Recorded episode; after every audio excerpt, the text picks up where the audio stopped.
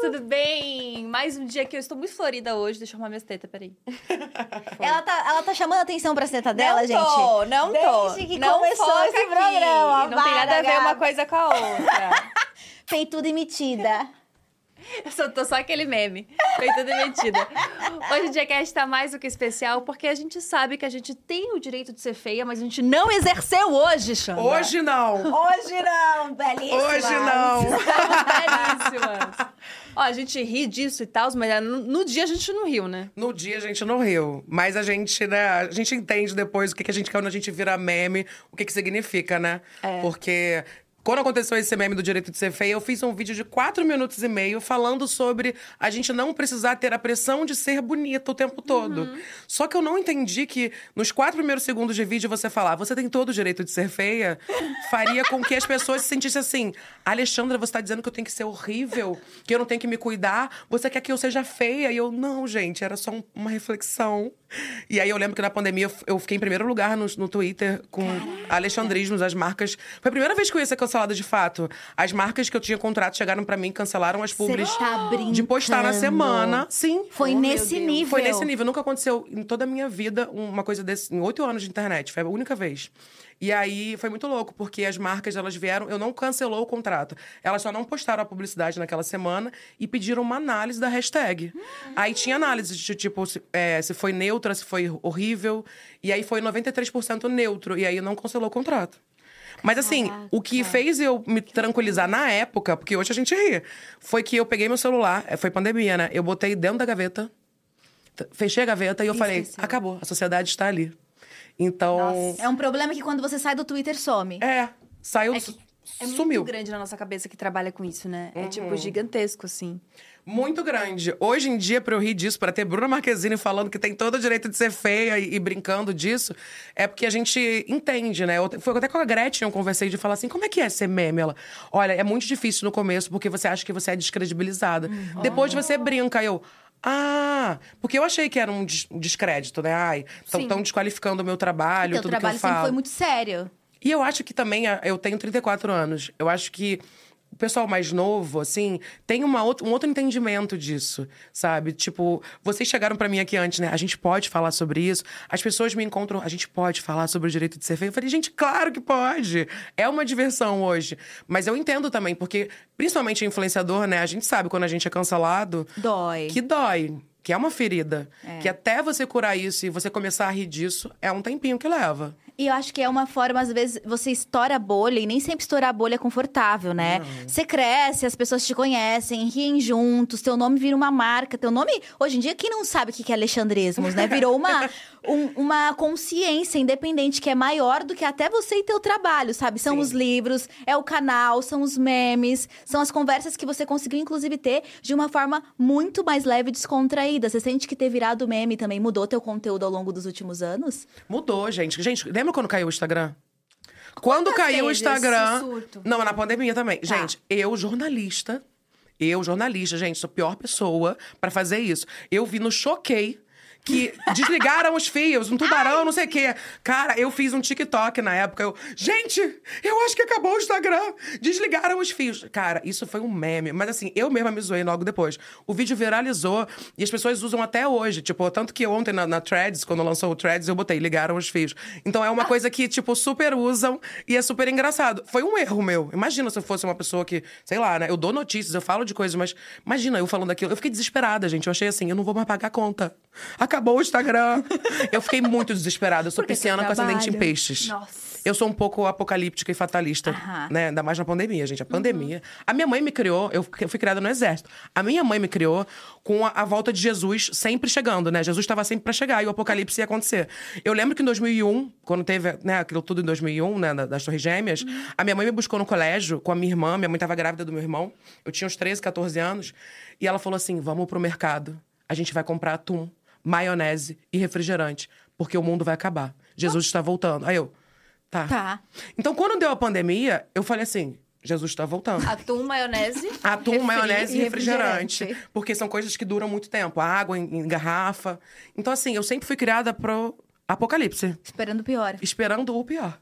Gente. Não sei por que que eu falei isso. Não, porque Não, faz todo sensacional. sentido, porque todas as vezes que isso aconteceu na tua vida, você achou que ia acabar. Eu entrei nesse lugar, entendeu? Hoje é. É. muito difícil, assim, é, é entender que o mundo não vai acabar, sabe? E eu trato até na terapia, né? Porque você é criada com isso, do tipo, caiu um, quebrou um copo, ai, o mundo acabou. Sabe?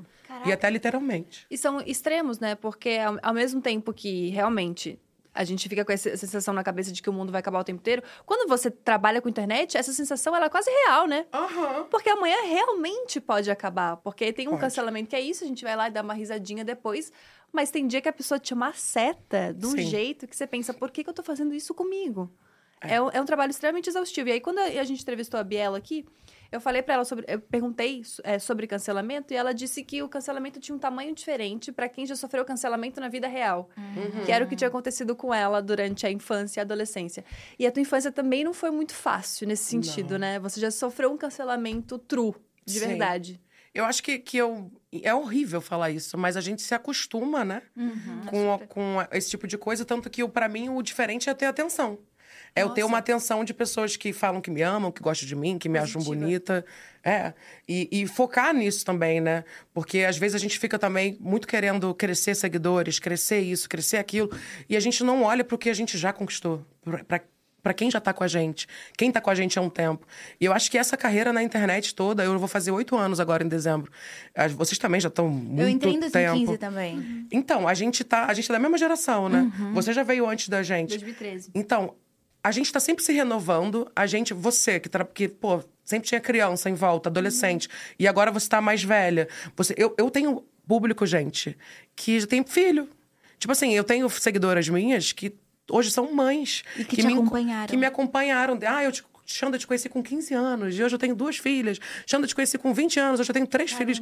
Então é muito interessante ver o quanto a gente amadurece, as coisas mudam, o quanto, sim, o que passou pra gente foi na nossa infância, na nossa adolescência, muito machu- machucou muito, mas isso também trouxe a gente até aqui. Eu não tô romantizando, mas não sei como é que seria se fosse diferente. Talvez eu não estivesse aqui com essa história e ajudando outras pessoas, sabe? Com a minha história. Porque eu acho que o que mais mudou pra mim foi isso, quando a primeira vez que alguém chegou pra mim e falou: "Xanda, ver o seu conteúdo me deu vontade de viver". E pra mim é muito isso, porque eu como suicida, né, na minha história eu falo que eu cheguei a tal ponto com a minha imagem, com o meu corpo, que eu, eu falo no meu primeiro livro que eu, eu falo que eu me matei. É uma coisa horrível de falar, gente, mas eu estou viva aqui, linda e maravilhosa. Que eu tomei a decisão, eu fiz o que tinha que ser feito, só que eu fui socorrida.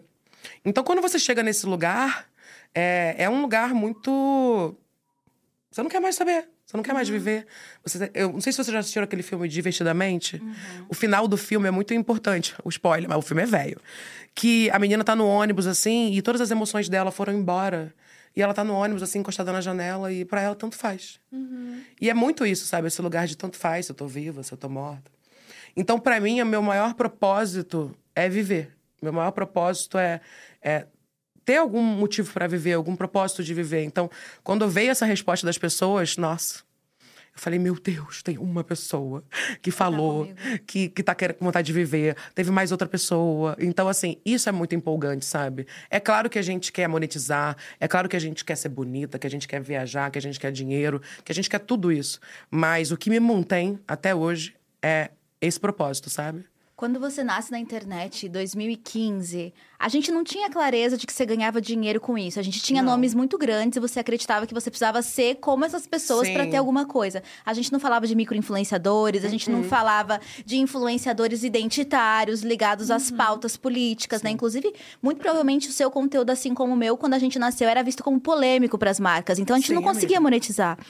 E aí a gente, entendendo a tua trajetória, que você passou por, tipo, uma série de violências na adolescência, na vida, na infância também, chegando em uma parte da tua vida jovem e adulta em que você desiste, né? Em que você se sente nesse limite.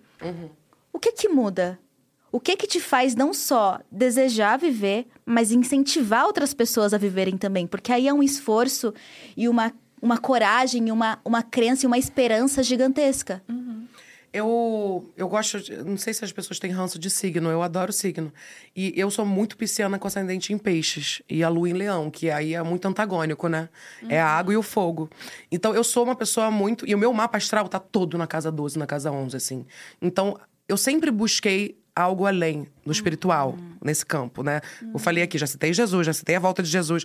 Eu sempre fui da igreja, sempre fui uma pessoa que tinha religião.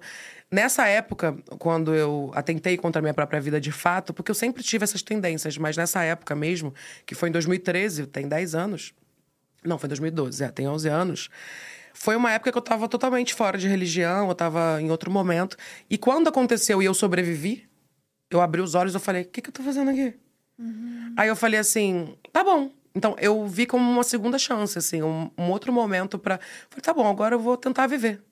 Eu vou tentar fazer diferente. E o que marcou pra mim, gente, com todo respeito a quem tem outra- quem se- segue as religiões e tudo mais, eu respeito todas, eu criei, eu segui todas já. Mas o que me ajudou muito a abrir a minha mente foi quando eu entendi, no meu caso, que, Jesus não era o único caminho, a verdade e a vida. Porque eu amo Jesus, eu sou fã de Jesus. Só que pra mim ele era o único caminho. Então, quando eu entendi que existiam outros caminhos, o meu mundo fez assim, ó. E principalmente, gente, aí entra o lado pisciano, ETs, né? Eu tenho um monte de tatuagem de ET. porque a minha terapeuta, ela falou assim: por que, que você acredita em Jesus? Eu falei, porque ele é o único caminho, a verdade e a vida. Ela, por quê? Eu falei, porque ele é filho de Deus. Ele, por quê? Porque tá na Bíblia. Por que você acredita na Bíblia? Eu, porque o Espírito Santo escreveu. Ela, por quê? Aí eu falei, para! Para! Eu não sei. Aí ela falou, vai pesquisar sobre astronomia. Você não gosta disso? Pesquisa sobre astronomia. Aí eu comecei a ver a Via Láctea, galáxias. Eu falei, gente, como é que pode ser o único caminho? A verdade é a vida. Pode ser um caminho.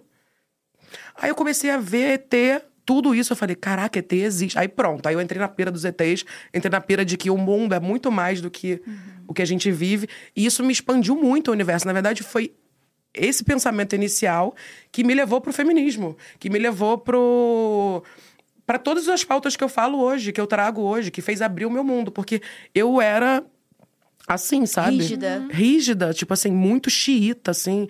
Eu seguia. Gente, eu seguia. Eu fiquei nove meses discernindo com o menino da igreja, assim. Tipo, eu não beijava na boca, eu não, não transava, Eu não fazia escolhi nada. esperar. Escolhi esperar. Escolhi esperar. Tipo, a tal ponto de que eu lembro, olha, se você estiver vendo isso, eu discerni com o menino nove meses, a gente só dava a mão. Quando foi a época da gente se beijar, era beijar pra namorar ou não, né? Beijou ele, ah, eu acho que a gente não vai namorar. Não, depois de orar por meses. Aham, nove meses, a gente rezando texto, fazendo um monte de coisa. Aí a gente foi lá no Outback, lá do, do Rio Sul, lá no, no, no Rio. Aí ele me deu um beijo e falou, poxa, não vai rolar. Nossa, um pé na bunda santo, né? é, um pé na bunda. Que bonito. Tem noção, amiga? Tem noção? Amiga. A minha vida toda foi essa. Mas até então eu achava que eu gostava de homens. Uhum. Então tudo mudou com a minha sexualidade também. Que foi o meu último ponto, assim, eu acho, de desconstrução. Depois de aceitar que eu poderia ter outras religiões, depois de aceitar que eu poderia viver o meu corpo livremente, que eu poderia ser uma Uhum. mulher que não era obrigada a nada, eu comecei a falar: será que eu sou bi? Será que eu gosto de mulher? Será que eu sou pan? O que, que eu sou, sabe? Eu gravei vários vídeos sobre isso que eu nunca postei no YouTube. vários. Eu tenho vários vídeos no Drive, assim, que é assim, gente, eu sou bi. Aí tem outro que é assim, então, eu sou pan. Então, sabe? Eu não E tava. você tava se entendendo também, É. no caso. E eu não postei nada. Eu tenho vários vídeos reforçando a minha heterossexualidade. Então, quando eu falei que eu era sapatão, né? O pessoal assim, ué, não era hétero? Eu fazia questão. Você não perguntou nada, eu falo, então, gente, é que eu sou hétero. Eu lembro, você só. Não, eu só ando com LGBT, gente. Sou a única hétera. A você única- falava isso muito. Eu lembro Sim. quando você me contou. Eu falei, cara, que foda. Tipo, porque isso é muito inspirador pra muita gente também, que passa por esse processo de entender a sexualidade muito, entre aspas, tardiamente Uhum. e não se identifica, não se enxerga. Porque pra uma pessoa assim, hétero ou LGBT, que se entende há muito tempo, para e pensa, poxa, mas como que não sabia? Mas a religião, né? Ela É, tem um peso amiga. muito grande nisso. Na Bíblia, é, isso eu converso muito com a minha mãe. Minha mãe é católica, meu irmão também é gay, né? Então, o namorado dele tá aqui atrás, a gente trabalha junto, o Bruno. Então, assim, a gente tem uma, uma família que é mais LGBT do que hétero, né? De filhos, a minha, tem a nossa irmã hétero. E a minha mãe, ela não me, me reconhece como lésbica. Ela, fala, ela acha que só meu irmão é gay e que ele é da, da sigla, sabe? Aí eu falo, mãe, eu sou lésbica, eu também faço parte da sigla. Ela, ah, tá. Aí eu falo, mãe, você não acha que você é um pouco lesbofóbica? Aí ela, o que, que é isso? Aí eu expliquei. Eu acho que você tem um pouco de preconceito de duas mulheres juntas, ela. Olha. Só que eu achei legal porque ela não falou isso com uma forma do tipo. Hum, ela falou, eu acho que sim, Xanda, como é que eu faço? Aí eu mandei umas coisas pra ela. Aí hoje ela segue a minha namorada, ela manda mensagem, tem WhatsApp. Ai, então, assim, legal. ela se esforça, entendeu? Mas eu sinto que a igreja, na Bíblia, né? A minha mãe, a gente conversou sobre isso semana passada. Porque hoje eu sou da Umbanda, né? Da Umbanda e do Candomblé. Sou feita no Candomblé e a gente, eu sou da Umbanda. Eu, a minha mãe, ela fala, Xanda, será que você foi pra essa religião porque é uma religião que aceita pessoas LGBTs? Eu falei, mãe, não sei, mas eu acredito que é muito difícil seguir uma religião que, que diz que a gente está condenado desde que a gente nasceu. Eu sou condenada só pelo fato de ser uma mulher lésbica. Que eu não posso praticar o homossexualismo, né? Que se- você pode até ser gay, só que você não pode praticar. Então isso é muito cruel, né, com a nossa existência. Eu cresci ouvindo isso. Então como é que eu ia saber que eu era lésbica? Como é que eu ia entender que, que eu poderia ser essa pessoa, né? Eu sempre fui.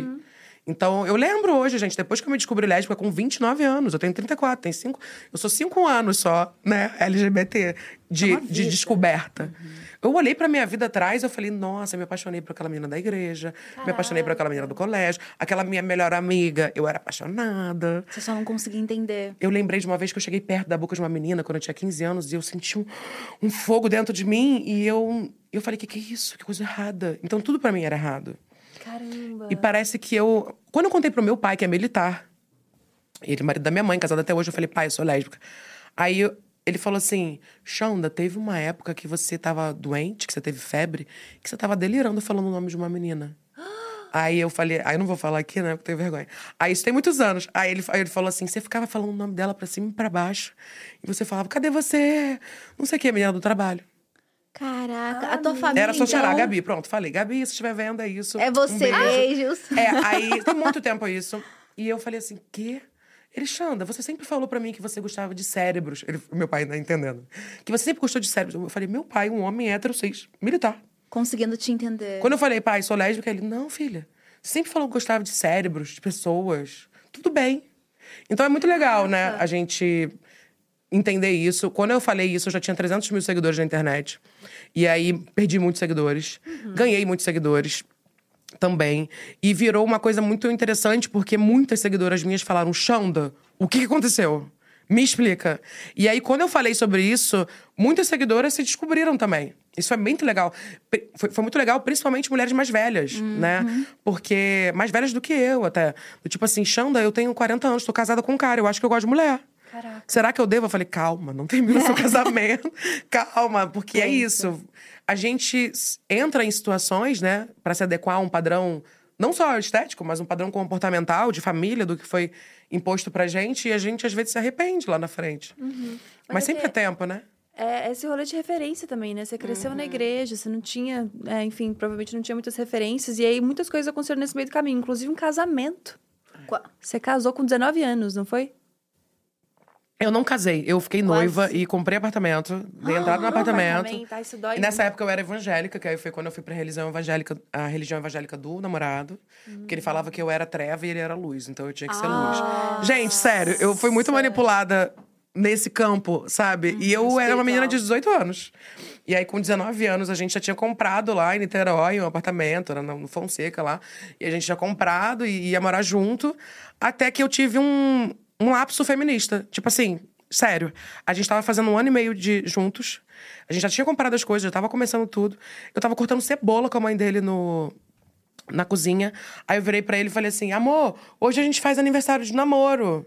Aí ele tava sentado na TV, é, vendo futebol com o pai dele, aí ele falou assim: a gente tá noivo, não tem mais namoro, não. Cozinha aí, mulher. Mano, eu, eu, eu tava de avental. Aí eu lembro que eu fiz assim. eu- a sensação que eu tenho aqui veio. "Ah", Sabe, Beyoncé. Você viu um filme. Uh! Aí, assim, na hora, veio a luz. E eu fiz assim, ó. Tirei o avental. Falei, fulana, a minha sogra, né? Sogra, foi um prazer conhecer a senhora. e eu peguei minha bolsa, sério, lavei minha mão da cebola. E eu fui embora. Ali você Eu viu... era apaixonada por ele, assim, apaixonada, amor da minha vida. Aí eu saí, ele veio correndo atrás de mim, eu consegui pegar o ônibus, porque era lá em São Gonçalo. Aí eu peguei o ônibus, voltei pra Tijuca, onde eu morava. Aí ele foi atrás de mim, foi um drama, mas a gente terminou. Mas logo depois eu entrei na terapia, porque eu fiquei sem chão, né? Eu fiquei muito sem chão. Mas eu, eu, depois desse relacionamento, eu fiquei nove anos solteiro. Caraca. Então, assim, eu tive vários é, carinhas, né? Porque ainda não me descobria, tive vários casinhos. Depois que eu apareci no Fantástico, todos eles viraram meu ex-namorados, tá? Todos. Aham. Todos viraram ex-namorados, todos. Ah, Mas na época ninguém me assumiu. Inclusive tive briga, porque eu entrava naquele TL do. Vocês já, já entraram naquelas Orkut do Los Hermanos? Lembra que tinha um tópico livre? Ai, gente, eu sempre fui da internet. Eu era do Fotolog, do Pixlog. Aí, do Orkut. Do Orkut tinha o TL, quem estiver vendo, TL, que era o tópico livre do Los Hermanos. Aí eu entrava lá e a gente fazia encontro. Sempre me encontrava com gente da internet. Aí eu namorei o menino de lá. Aí o menino falou que não me namorou, me expulsou do grupo. de amigos. Falou, não, não sei o quê. Aí eu entrei no Fantástico, hoje é meu namorado ex-namorado. Olha só, e você vendo ódio. tudo. É, eu tô vendo tudo, gente, é isso.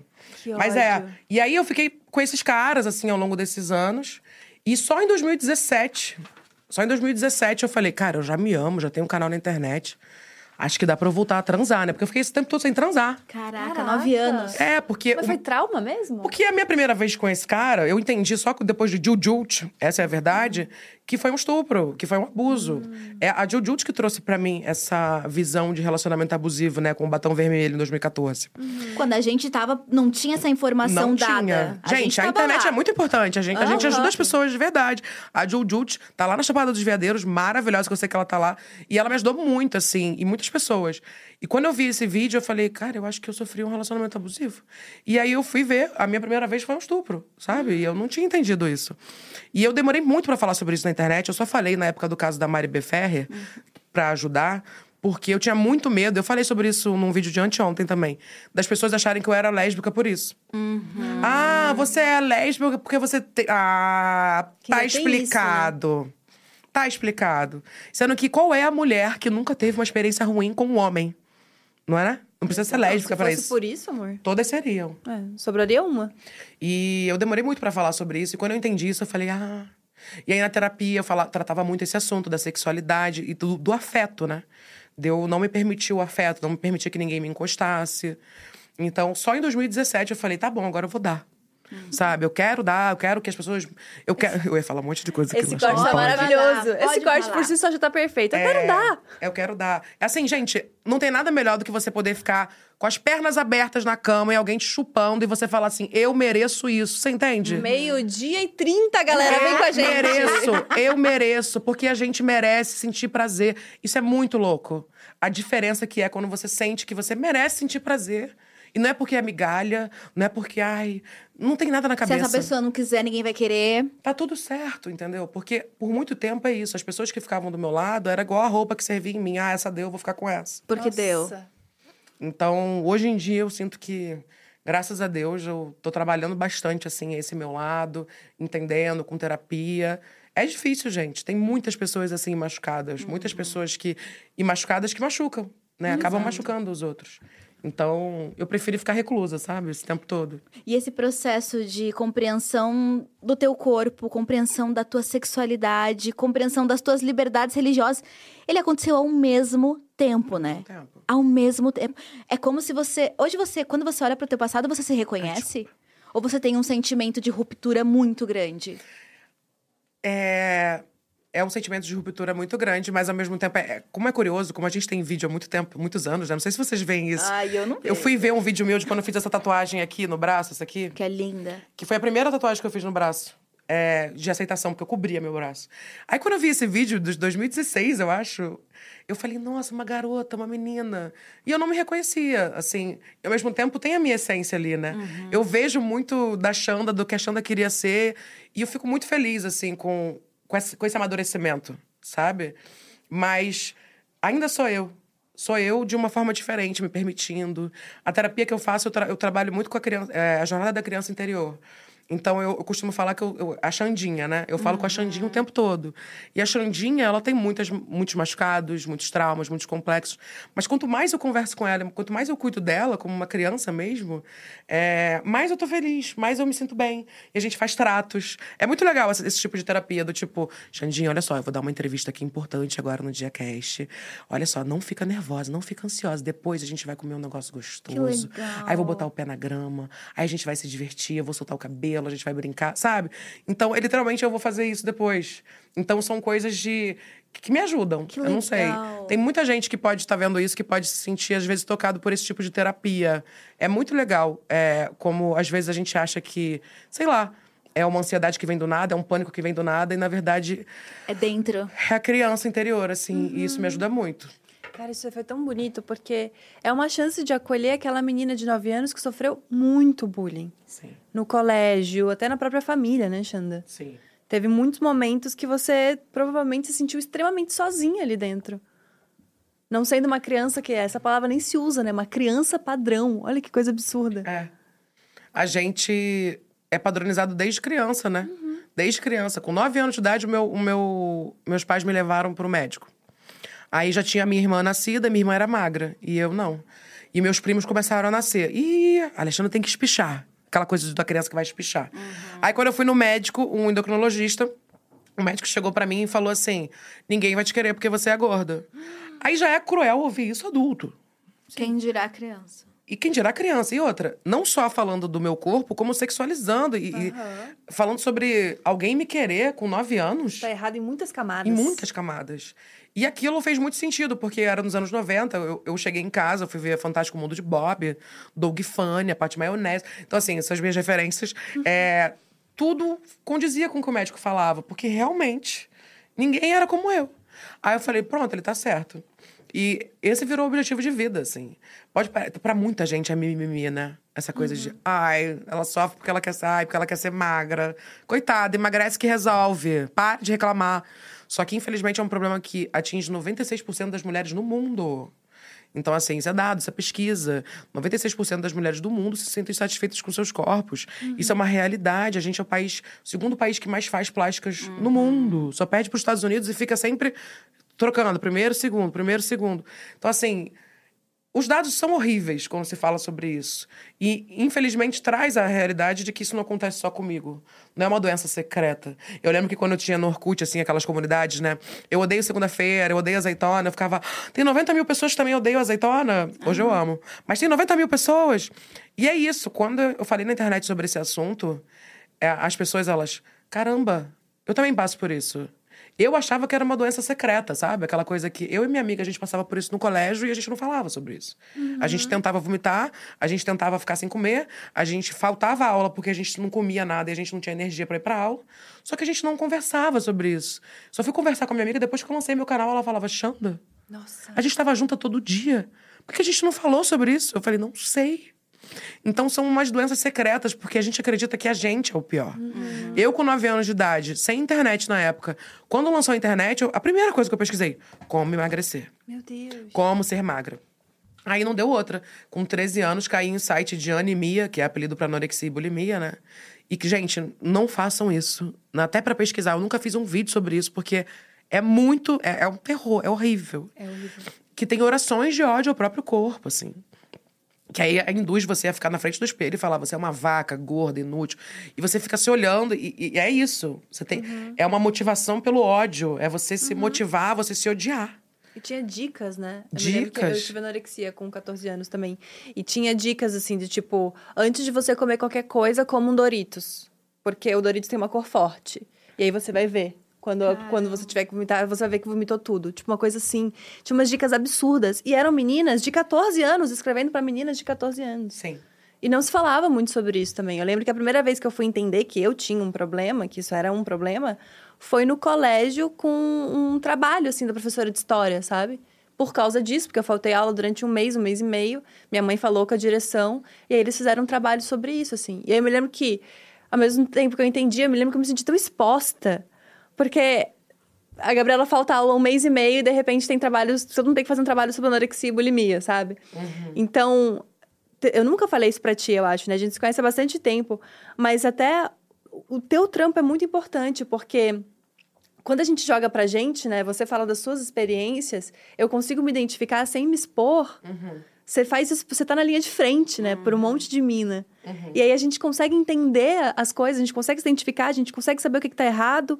Só que a gente não precisa ficar falando pra todo mundo Não. sobre a gente. Sim. A gente pode se, ir se curando no nosso tempo, sabe? Então isso é muito bonito, assim. Isso é muito, isso é muito foda ao mesmo tempo. Porque você tem que cavucar suas dores o tempo inteiro, né, Xanda? O tempo todo. Quando eu escrevi o meu primeiro livro, essa história que eu contei pra vocês, né? Que eu falo que eu me matei, né? Que eu sou dramática também, né? Pisciana com acidente de peixe, sou dramática. Com um leão ainda, na lua. Mas é verdade.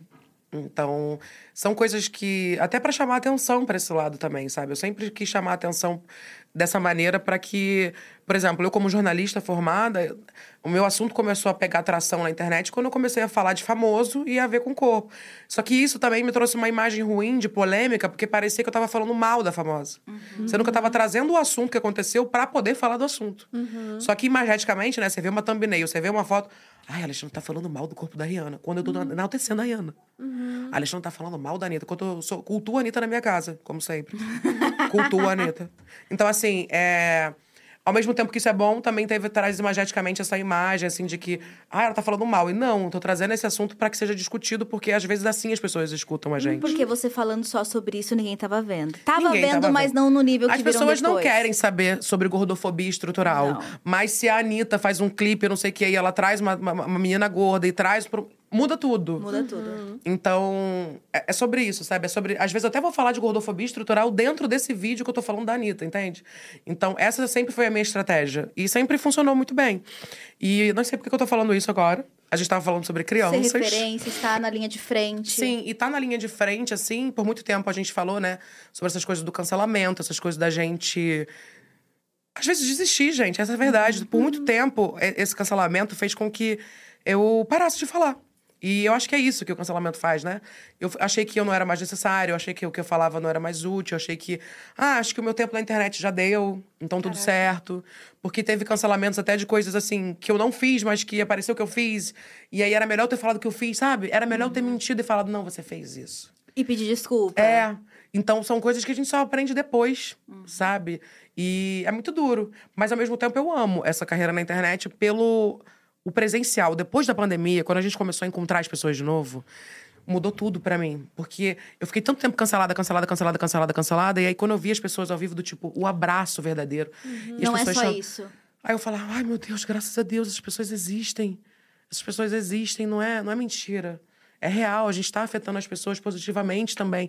Porque a ideia, gente, que se faz é de que você vira um monstro. Uhum. E eu já tenho todo o gatilho de, né, de ser um monstro, assim, né, tipo, da, da minha infância, né? De achar. Eu tenho essa altura, 1,75m, desde que eu sou criança, com 12, 11 anos. Então, eu, grandona, gordona, sempre me chamaram de monstro, de xandão, não sei o que, lá, lá, lá. Então, quando eu virei a cancelada na internet, eu fiquei assim. É, teve uma época que era legal me zoar no Twitter. Você já teve, já viveram isso também? Já vivemos. Era legal me zoar no Twitter. Twitter. É como se fosse assim: se você não Ai, usou o alexandrismo. Você é burra. É. Tem que zoar alexandrismo no Twitter. Cara, eu, quando lançou esse threads ontem no Instagram, eu fiquei. Yes! Por yes! favor, eu falei a mesma coisa. Eu falei, finalmente eu saí desse buraco do Twitter é. pra ir pra outro é. lugar. Então, saúde mental na veia, gente, é muito difícil, assim. Vocês sabem disso. Uhum. A gente precisa estar tá sempre se, se trabalhando.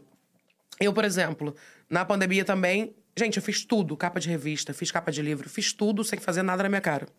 Até que eu olhei pra minha cara e falei, pronto, eu quero fazer um botox.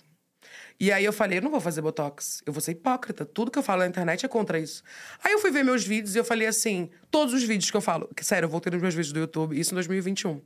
E eu tô assim, gente, você pode fazer o que você quiser, apenas reflita. Você vai ser um bom profissional. Você pode fazer o que você quiser, apenas reflita. Aí eu, Ai, Alexandre, obrigada. Você acreditou no que as pessoas diziam que você falava? Eu acreditei tanto que uhum. eu tava incomodada com a minha testa. E eu falei assim: Poxa, eu não vou fazer um procedimento estético porque eu não posso fazer? Então, será que eu não posso fazer? Aí eu fui vendo um vídeo meu, eu me permiti. Aí um vídeo meu do passado falando assim: e se um dia eu quiser fazer, eu vou fazer. A diferença é que eu não vou ficar fazendo público, não vou ficar fazendo mostrando. Eu quero fazer porque eu quero, porque chegou o momento de eu fazer. E aí, quando chegou o momento de eu fazer, foi muito impactante para mim, porque é estranho, né? Você, não sei se vocês já fizeram algum procedimento no rosto. Ah, inicialmente, quando você faz o botox, o seu rosto fica diferente, assim. Eu me olhei no espelho, eu... disforia de imagem. Meu Deus. Meu Deus, meu Deus, minha cara tá toda travada. Não sei o quê. E era só aqui, né? Aí eu falei, gente, minha cara tá travada, minha cara. Tá... Não, Xandra, tá normal. Só você tá reparando. É o medo, né? E foi muito bom para mim passar por isso. Porque eu senti que eu fui por um caminho do meio, assim. Uhum. Um caminho do tipo assim, cara, muitas pessoas fazem isso e às vezes nem se aproximam de mim porque acham que. Ela é com. Não vou falar com a Alexandre Ismas que eu fiz Botox, pelo amor de Deus, que ela vai me matar, porque essa aí é contra tudo. E eu nunca fui contra nada. Só que eu mesma fiquei. Quando eu fui fazer, eu falei: uhum. será que eu faço? Será que eu posso?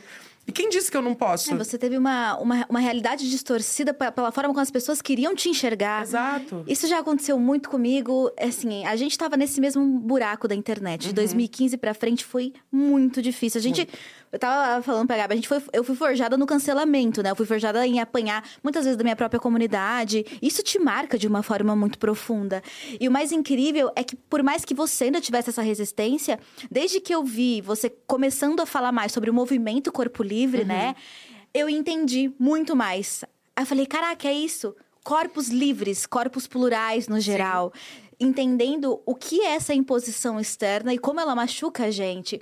Então, apesar desse teu início na internet ter sido muito violento e solitário, você conseguiu encontrar uma comunidade e movimentar pessoas que queriam te ouvir, não as que queriam te cancelar no Twitter. Sim. De uma forma muito foda. Só que talvez você demorou pra aplicar isso em si mesma, Em né? mim. Como é que foi Ai, tô começar? arrepiada de você falar, eu fico arrepiada. Porque é real, né? Você já falava disso há muito tempo. É isso. Gente, ela não tá falando que todo mundo precisa. Se você tiver, é, sei lá, aceitar um corpo gordo. Se você quiser ser uma pessoa magra, porque você se sente extremamente desconfortável, faça o que quiser. Ela só tá lembrando a gente de que a gente tem a opção de Existe negar. possibilidade, né? E existe po- possibilidade de estar confortável do jeito que você é. E que as imposições são impostas para todos os corpos, entendendo, claro, que existe um sistema que vai violentar especialmente pessoas gordas, que vai negar acesso. Então, para mim, tava tão claro esse teu discurso, porque é isso, eu tava te ouvindo. O Twitter não tá ouvindo a gente. Não. Mas como é que foi criar isso? Você não começou o movimento Corpo Livre sozinha? Não. E ele hoje é importantíssimo para muita gente. Muito importante, assim, o, a gente já tinha a hashtag Corpo Livre que a gente usava, a gente começou no Instagram com a hashtag Corpo Livre pra identificar post, posts Você e a tinha- Beta, né? Eu e a Beta e o Caio. Beta Boixá e Caio Revela. Beta Boixá e Caio Revela, meus amores. A gente mora junto, a gente é sócio, a gente tem a nossa vida casada, literalmente. E estão assistindo agora, meus amores. E eles, nós três juntos, a gente já tinha criado a hashtag. E a hashtag era, um, era tipo uma identificação, um selo, assim, né? As pessoas postavam e a gente sabia e tal. E a hashtag tinha pegado muita atração. Até que o Fantástico veio fazer uma entrevista com a gente. E eu apareci de biquíni, foi tudo. Foi esse o momento que eu ganhei um monte de ex. Foi esse momento. Ah, E aí veio falar sobre ódio, o né? movimento na internet. E, cara, eu vi a oportunidade, né? Eu falei, cara, a gente vai sair no Fantástico, eu vou lançar o Instagram do movimento. Porque a gente tinha um outro projeto pra lançar esse, o Instagram do movimento, junto com outro projeto que ia vir. Aham. E a gente falou, não, vamos lançar agora. E aí eu lancei o, o Instagram, a gente pegou em um dia 10 mil seguidores Caraca. e em um mês a gente tinha 100 mil seguidores. Assim, sem muito esforço, porque era realmente a galera da hashtag, a galera que tava ali. Então, assim, hoje nós temos 430 mil seguidores, é uma página engajada, a gente se entende hoje o movimento Corpo Livre, quando ele foi criado, é porque tem o rosto da Alexandra, tem o rosto da Beta, tem o rosto do Caio. Mas nós somos três pessoas. Nós temos as nossas identidades e não representamos a todos. Então, o Corpo Livre é para além do nosso, da nossa cara, da nossa vivência, da nossa existência. É sobre todos os corpos, até uma ousadia. Essa é a nossa proposta. E é o que a gente tenta, assim, já ah, desde de janeiro de 2020, né, que a gente está com o Corpo Livre no ar. A gente já trabalha, a hashtag há um tempo. E a, a gente já se entende hoje como uma empresa, uma plataforma realmente de diversidade. Uma plataforma que a gente treina pessoas, que a gente dá consultoria de Caraca, conteúdo. legal. Então, foi importante esse, esse entendimento da gente como empresa e que muda, que impacta a vida de outras pessoas. Então, a gente tem funcionários hoje, não só aqui em São Paulo, né, que a gente tem um trabalho presencial, mas no Brasil, fora do Brasil. E a gente tem vários colaboradores, pessoas que a gente treinou para passar o, a mensagem, né? Então, é muito bom, assim, o que o Corpo Livre faz, porque é isso. Vai além de, uma, de um único rosto. Foi, um- essa foi a minha necessidade e do Caio da Beta da gente criar isso junto com um site que a gente tem também, para que a gente possa falar de vários assuntos e que não seja só a Alexandra dando opinião sobre a bunda com celulite da Anitta ou não, entende? Então, para que a gente tenha uma voz do Corpo Livre. Então, o Corpo Livre hoje, ele é maior do que a gente, sabe? Não, só, não é sobre números, mas sobre o propósito. Porque eu sou uma pessoa só. E até um, um espaço de tirar tanto vocês dessa linha de frente, né, amiga? Que as Sim. pessoas não precisam ir lá no teu Instagram falar alguma coisa que elas não gostaram.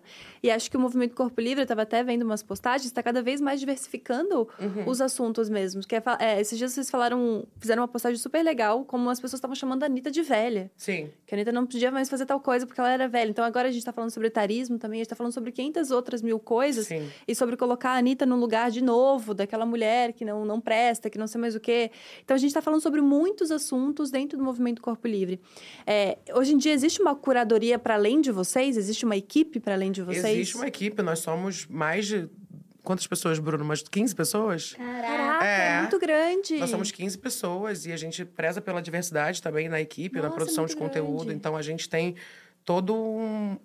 Cara, é uma galera, assim. A gente não tem só o online, né? A gente tem o offline também. Então a gente dá palestra, a gente dá consultoria, a gente trabalha com, com marcas. A gente fez uma coisa muito legal no verão. Não sei se pode falar a marca aqui, com a Dove, que foi uma ideia da Beta Sim, de você fazer a apareceu cadeira. no BBB. Apareci no BBB, Ah, eu vi, gente. eu tava assistindo. Eu amei que eu falei assim: Oi, gente, eu sou a Xanda. Aí o pessoal, o nome da, Alex, da Alexandrismos é Xanda? É. Teve uma galera no Twitter. tudo. Eu tive coragem de jogar meu nome no Twitter nesse dia. Caraca. Tive coragem. E criou uma briga logo depois, foi tudo, né? Que eu apareci e criou uma briga no Big Brother. Mesmo?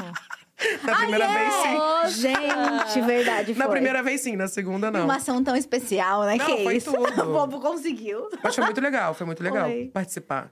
E a gente fez na praia essa ação, que foi uma ideia da Beta. A cadeira acabou de ganhar o Leão de Cane, essa ação. Nossa! É, e que a gente. é, a gente. A Beta comprou uma cadeira teste, que é a maior que existe no mercado, uma cadeira de praia. E ela testou, e aí o pessoal da Dove prototipou uma cadeira ainda maior. E a gente tem lá em casa. Lá em casa, vocês têm que ir lá em casa. Tá cheio pelo quintal, assim. A gente adora essa cadeira, porque não existe no mercado. E foi muito legal. A gente, a gente impactou um monte de gente no verão da nossa comunidade que não ia à praia há muito tempo. E que não vivia isso há muito tempo. Foi muito emocionante, assim.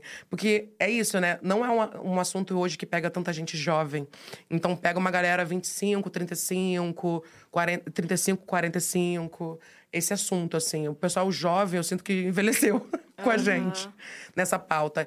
E tinha mulheres, assim, de 50 anos, de 40 anos, tirando a roupa e falando: Eu fiz a lipo nas minhas costas todas, no meu corpo todo, pro meu marido nunca me ver assim, mas hoje eu vou mostrar pra vocês e tira a roupa.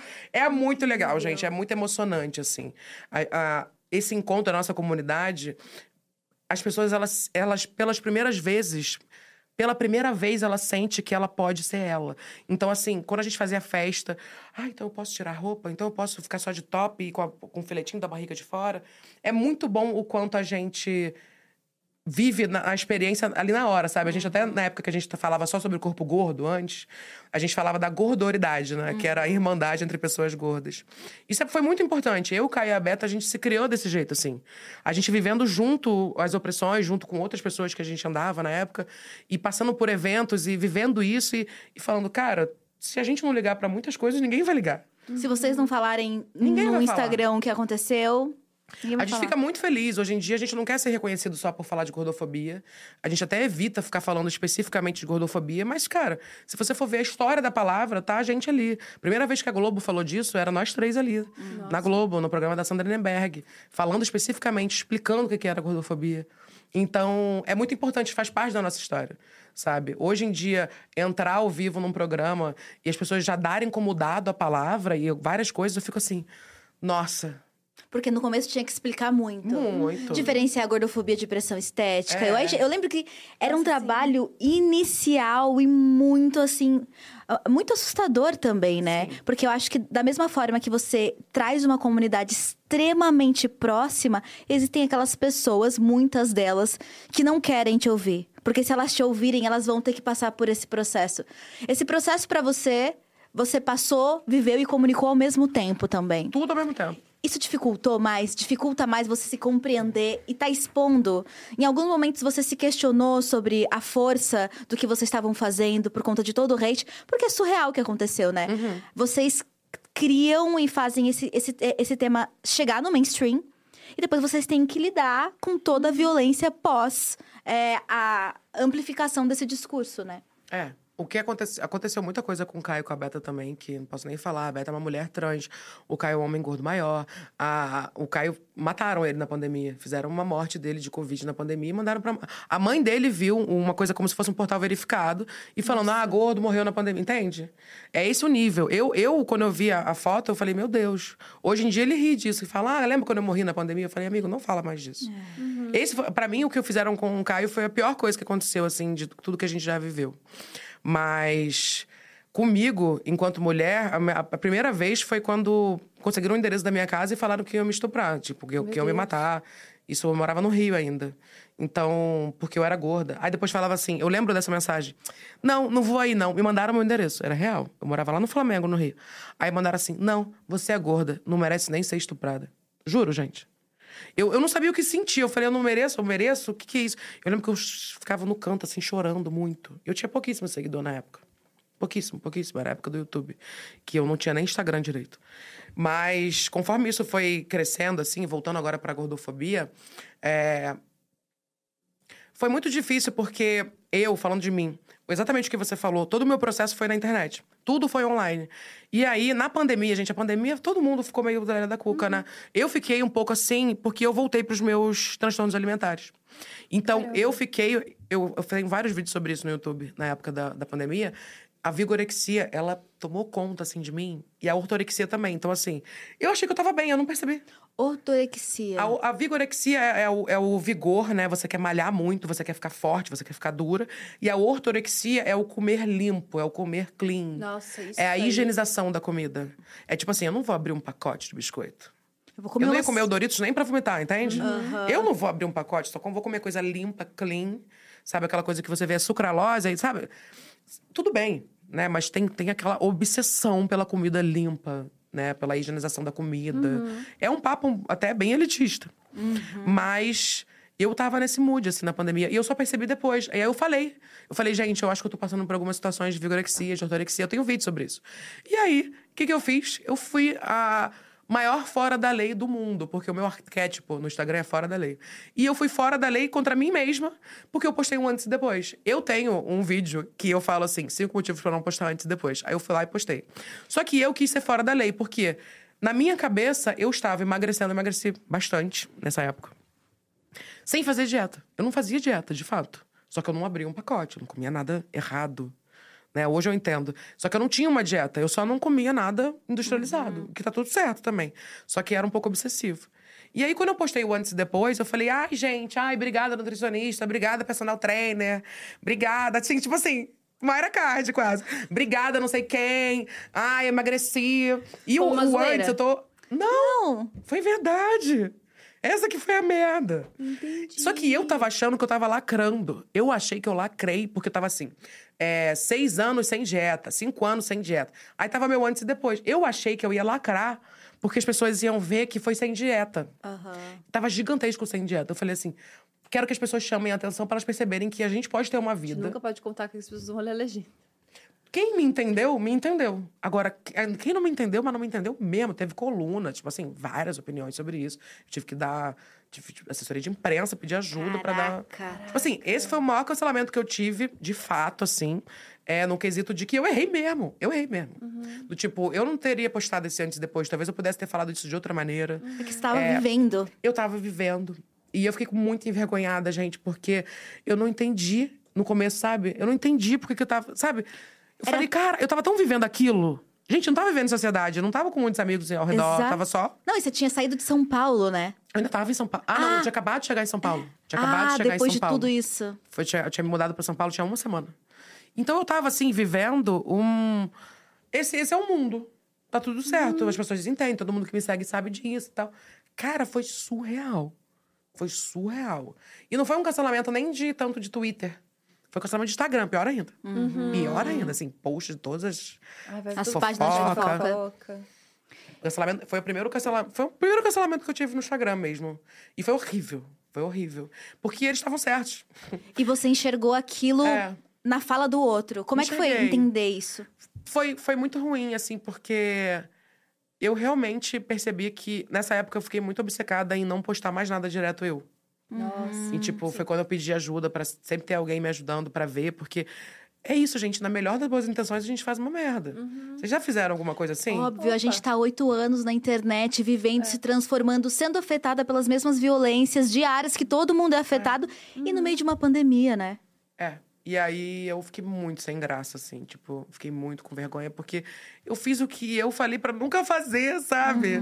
E, tipo, as pessoas botaram um print do meu vídeo, eu falei assim, por que, que eu fiz isso? Eu devia ter me explicado. Talvez se eu fizesse um vídeo falando, as pessoas entenderiam. Isso, mas sabe? o, tempo do Instagram é outro. O tempo do Instagram é outro, Mas gente. também tem uma coisa que, de fato, foi um erro e que bom que você Sim. reconhece. Mas existe o fato de que a régua também é maior. As pessoas meio que ficam caçando também uma coisa pra te cancelar o tempo inteiro. Existe e- esse Existe. lugar também. Existe. Só existe esse Porque lugar, tem na tanta verdade. gente que né? fala bosta e, e segue aí. Né? Tanta Ah, gente fala uma existe. merda e segue aí. Eu aí quando uma pessoa que existe, tanto você quanto a Nathalie, né? Vocês podem falar muito melhor do que eu sobre isso, que trabalho com humor. Mas existe um, ah, então ela é a certinha, a fada sensata. E deixa eu errar. pegar E aqui esse agora. povo nunca nem te assistiu. Não. Exato, deixa eu pegar aqui agora. Hum, então isso aqui Uma vírgula. não é... Mas Entende? o pior desse é que o pessoal da comunidade que não gosta de mim, caraca, mas aí. Foi tipo assim, a cama tava feita. A pessoa só deitou da cama e falou assim: ai, viu? Ela sempre foi assim. Viu? Não falei que ela é isso, não falei que ela é aquilo. Aí, porra, eu dei realmente munição pra quem não gosta de mim deitar na cama. E eu concordo, gente, concordo que foi um erro. Eu não tenho vergonha de falar hoje, na época eu tive, porque eu não tava entendendo. Então eu tava assim. O que é que tá acontecendo? Eu tava um pouco assim, fechadinha da pandemia. E eu já fiz vários vídeos, já, já falei sobre isso em live, já fiz vídeo sobre isso no ano passado também. Quando deu um ano da treta, né? Que foi um ano depois, no 2022, né? No ano passado eu falei de novo sobre isso. Então não tenho medo de falar. Eu só acho que na, na época eu não conseguia entender muito. Você tava totalmente estragada pela situação. É. E esse pós, ele acaba sendo extremamente violento porque ele também faz a gente questionar o nosso trabalho, Total, amiga. a relação de marcas, é isso. Hoje em dia a gente vive da internet, você vive nesse meio. E a comunidade é a coisa mais importante que a gente tem, né? Poxa, e ela vai contra a gente, aí acabou. Exato. Esse, você se reapresentou para as pessoas, porque te acompanhar nas redes é super interessante. Porque você saiu do Twitter por razões Óbvias. óbvias. Eu também, eu posso sair correndo, eu tava falando isso, eu não leio mais a timeline. Nem eu. só vejo, tipo, alguma outra menção. E quando eu vejo que começou a entornar, eu já silencio a conversa. Porque não, não, não mobiliza e não ajuda a gente em nada. E quem gosta de você vai mandar uma mensagem educada, vai tentar te falar. Mas como é que é ter crescido tanto como a comunidade, e do nada ver a tua comunidade e falar, não, isso não é legal. E ter demorado. Quando você voltou, você voltou, tipo, gente, real, desculpa. Ou ainda existia um medo de não ser aceita, sabe? Não, tinha muito medo. Muito medo de não ser aceita. Mas eu tive muitas pessoas da comunidade que mandaram mensagem pra mim e falaram assim: Xanda, acho que você errou por causa disso, disso e disso. E as pessoas tiveram a paciência de me explicar, seguidores. Ai, Aí eu- legal isso. Caraca, entendi. Aí eu fiz um vídeo no, no dia seguinte ou dois dias depois falando que eu não tava entendendo ainda. E eu nem faria mais esse vídeo, porque eu realmente tava me defendendo um pouco ainda.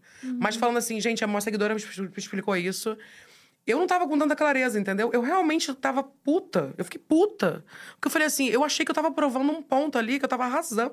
Então eu fiquei muito puta comigo, sabe? Do tipo assim, por que, que você fez isso? Porque você se enganou, porque você É.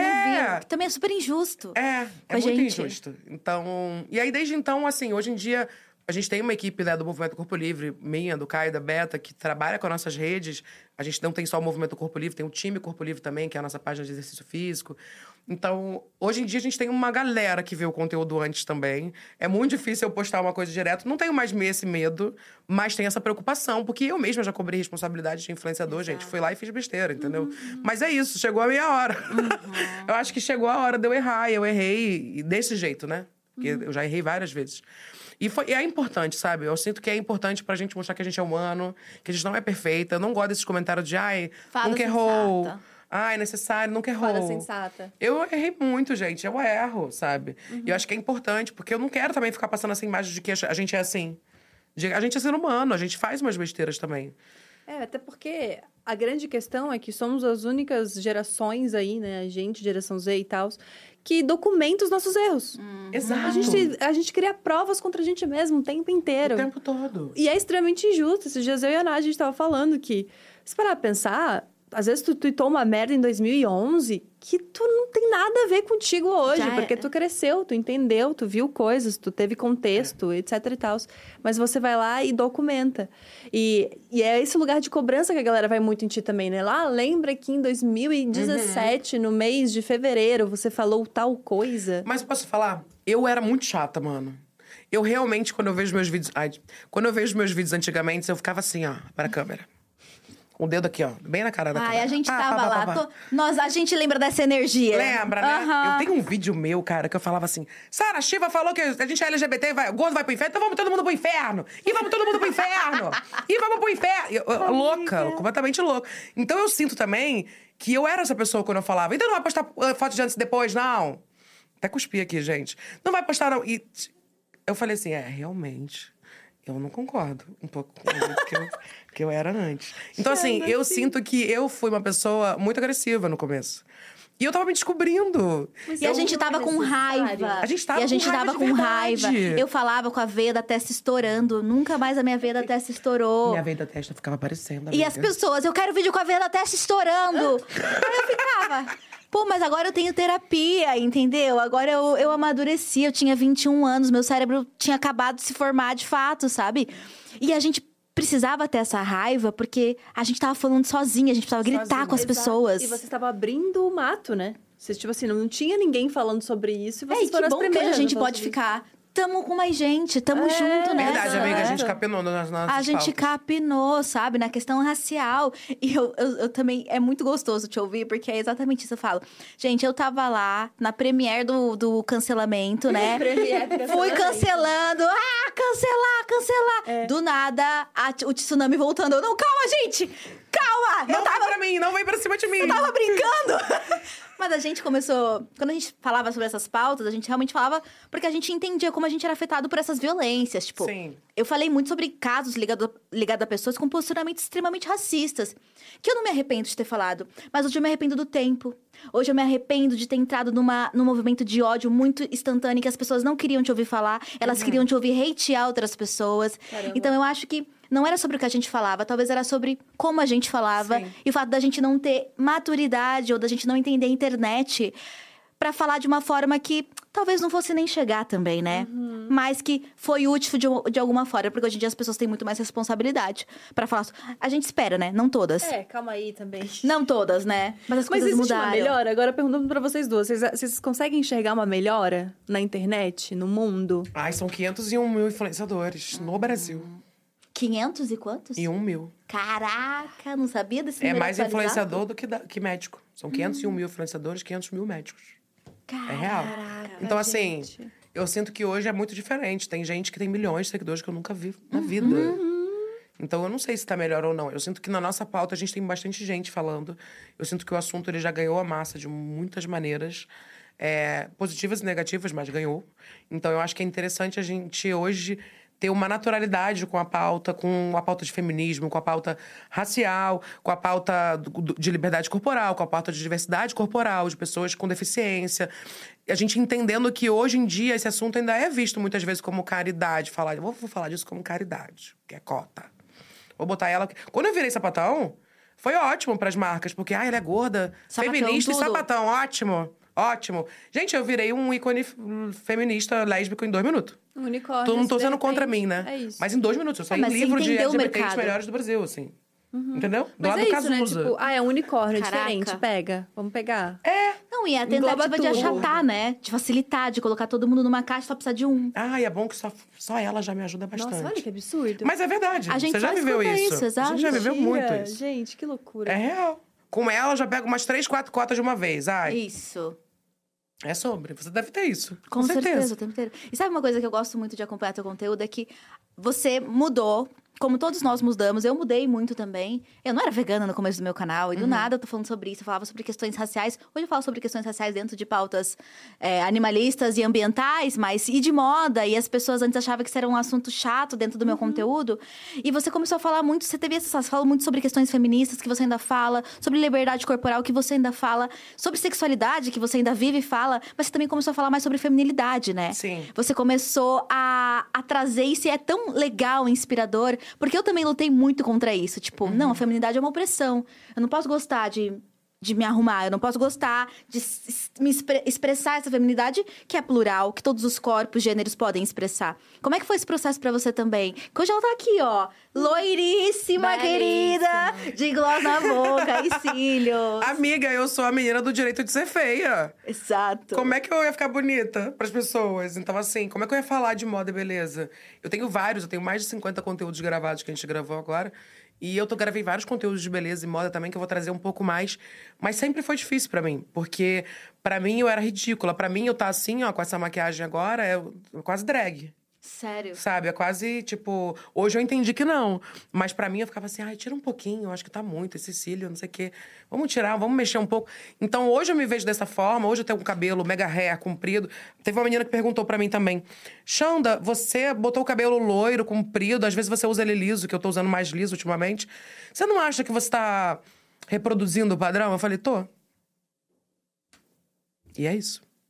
Porque, assim, por muito tempo eu achei que eu não podia ser essa pessoa. Todo mundo falou pra mim que loiro ia ficar horrível, que não combinava comigo, que ia ficar cabelo comprido.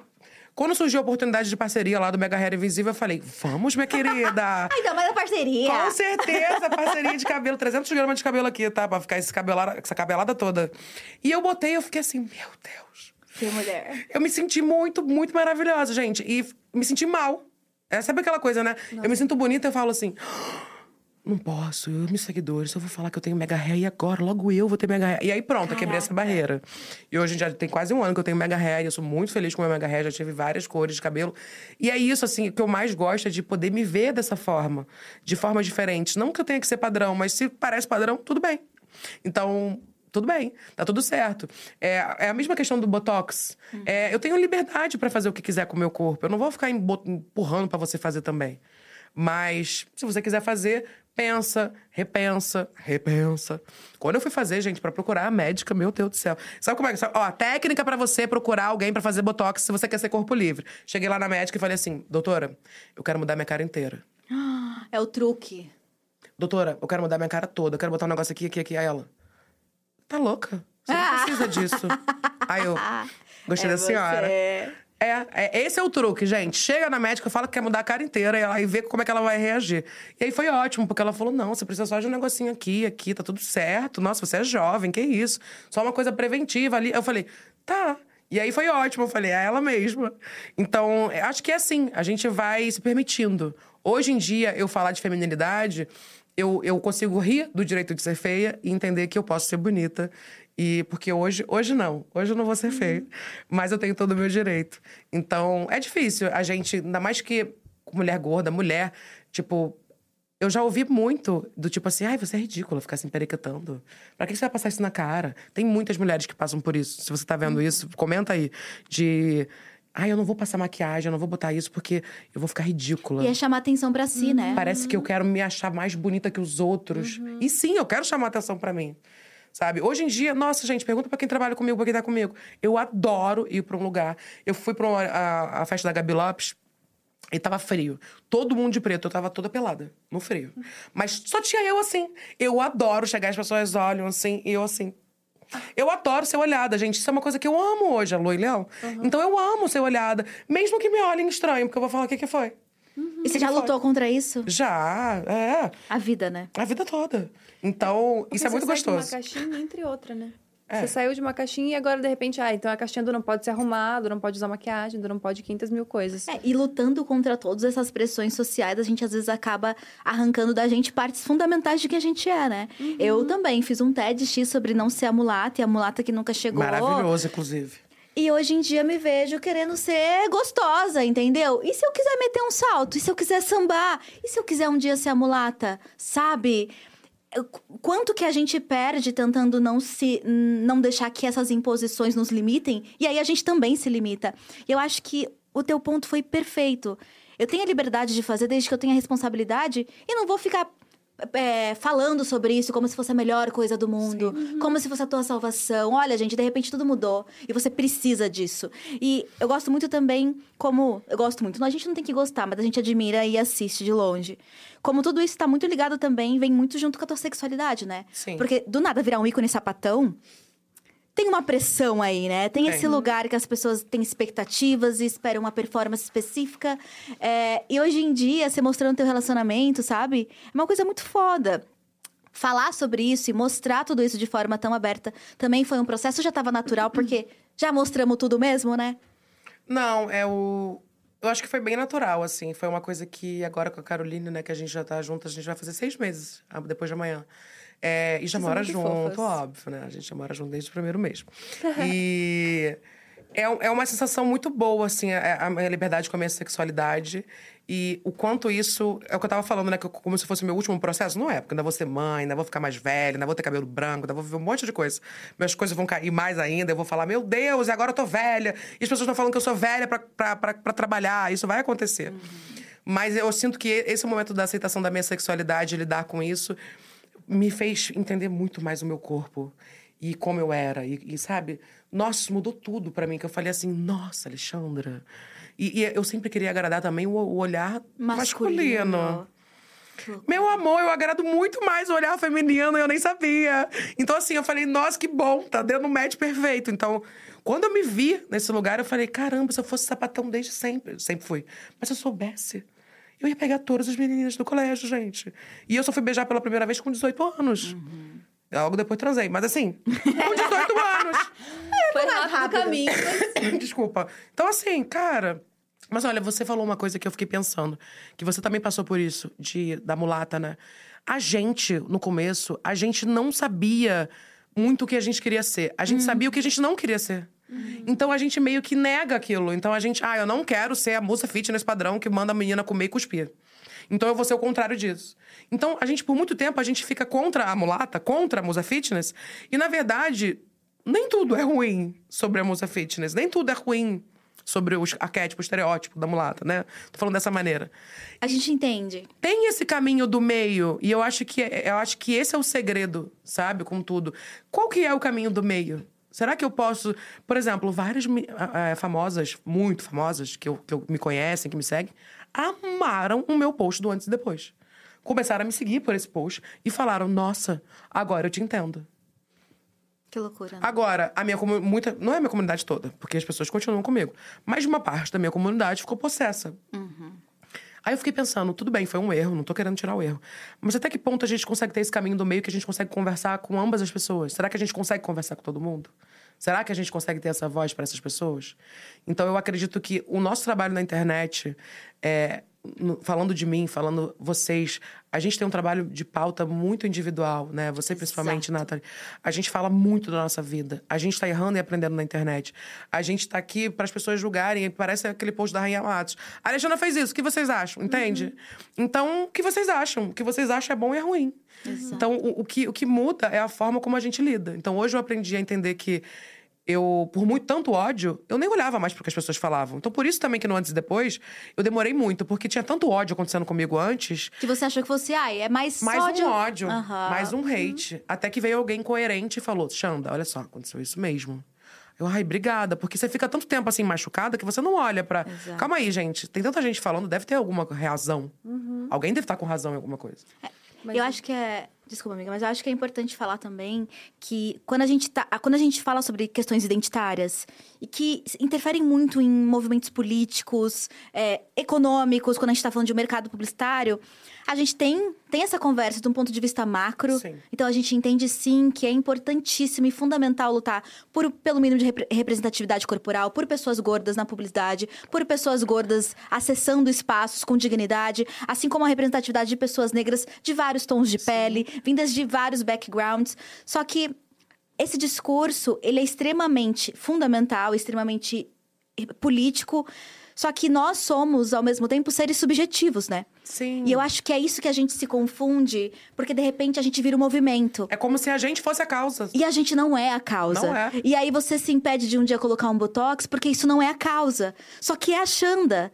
E eu me, me impeço um dia de colocar uma saia curta porque isso é a mulata. Mas peraí, isso é a causa. A Natalie, que passou por um processo de desfeminilização durante toda a infância e vida adulta, que odiava o próprio corpo porque não era o corpo da mulata, talvez precisasse disso para depois decidir que não queria mais. Então.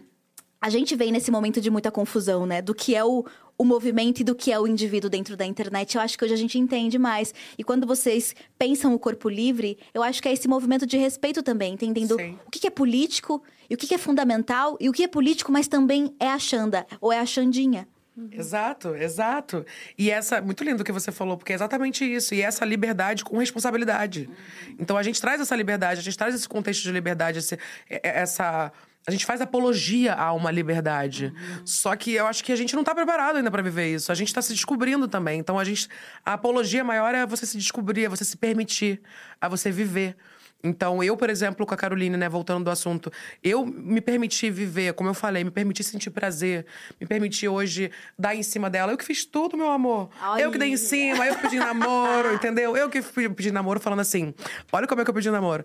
O que Você votou em quem? Aí ela, no Lula. Eu falei, eu também. O que, que o Lula falou que ia ter no ano que vem? Que ia, que ia ter esse ano? Aí ela falou assim. Ela começou a falar um monte de coisa séria. Ah, as pautas. Eu falei, ele falou que ia ter o Ministério do Namoro. Ministério do Namoro. Eu falei, você quer namorar comigo? Aí ela topou. Foi super politizada, gente. Super politizada. Cantada, cantadas Ah, intelectuais. e hoje eu me permito isso, a flertar, sabe? A, a ter esse momento. É muito bom. É muito bom entender que a gente tem a nossa vida, que a gente tem. a gente não é o movimento, a gente não é a pauta. E que a gente pode se permitir viver e mudar. Eu ainda vou ser mãe. Se eu for mãe na internet, gente, né? Provavelmente. Nossa, eu vou falar de maternidade, eu vou ficar obcecada pelas minhas crianças, eu vou ficar louca. Então, é, vai ser outra pauta. Então, eu acho muito legal essa essa possibilidade de mudança. Eu terminei uma amizade uma vez com um menino que ele é meu amigo, ele era meu amigo há 10 anos. E aí ele virou pra mim, já tem muito tempo isso. Aí ele virou pra mim e falou assim: "Eu não gosto de você, sabe por quê? Porque você muda muito. Todo ano você tá diferente, você muda". Aí eu falei assim: "E você é a mesma bosta há 10 anos". Porque é isso, a gente muda. A gente não, não muda a nossa essência. Mas se a gente não mudar, a gente vai ficar parado. Que bom que a gente muda, que bom que a gente tá indo mais pra frente, evoluindo, né? Eu não gosto muito dessa palavra, mas eu- abrindo, expandindo a nossa mente, falando: caraca, olha como é que eu era antes, olha como é que eu sou agora. Tudo que eu quero é que daqui a 10 anos eu falo assim: caramba, aquela entrevista lá que eu dei pras meninas, olha o que eu tava falando e hoje eu já Mudou abri tudo. a minha mente pra outra coisa. Isso é evoluir, né? É, eu acho isso muito importante, assim, a gente se, estar aberto e, e flexível pra isso, sabe?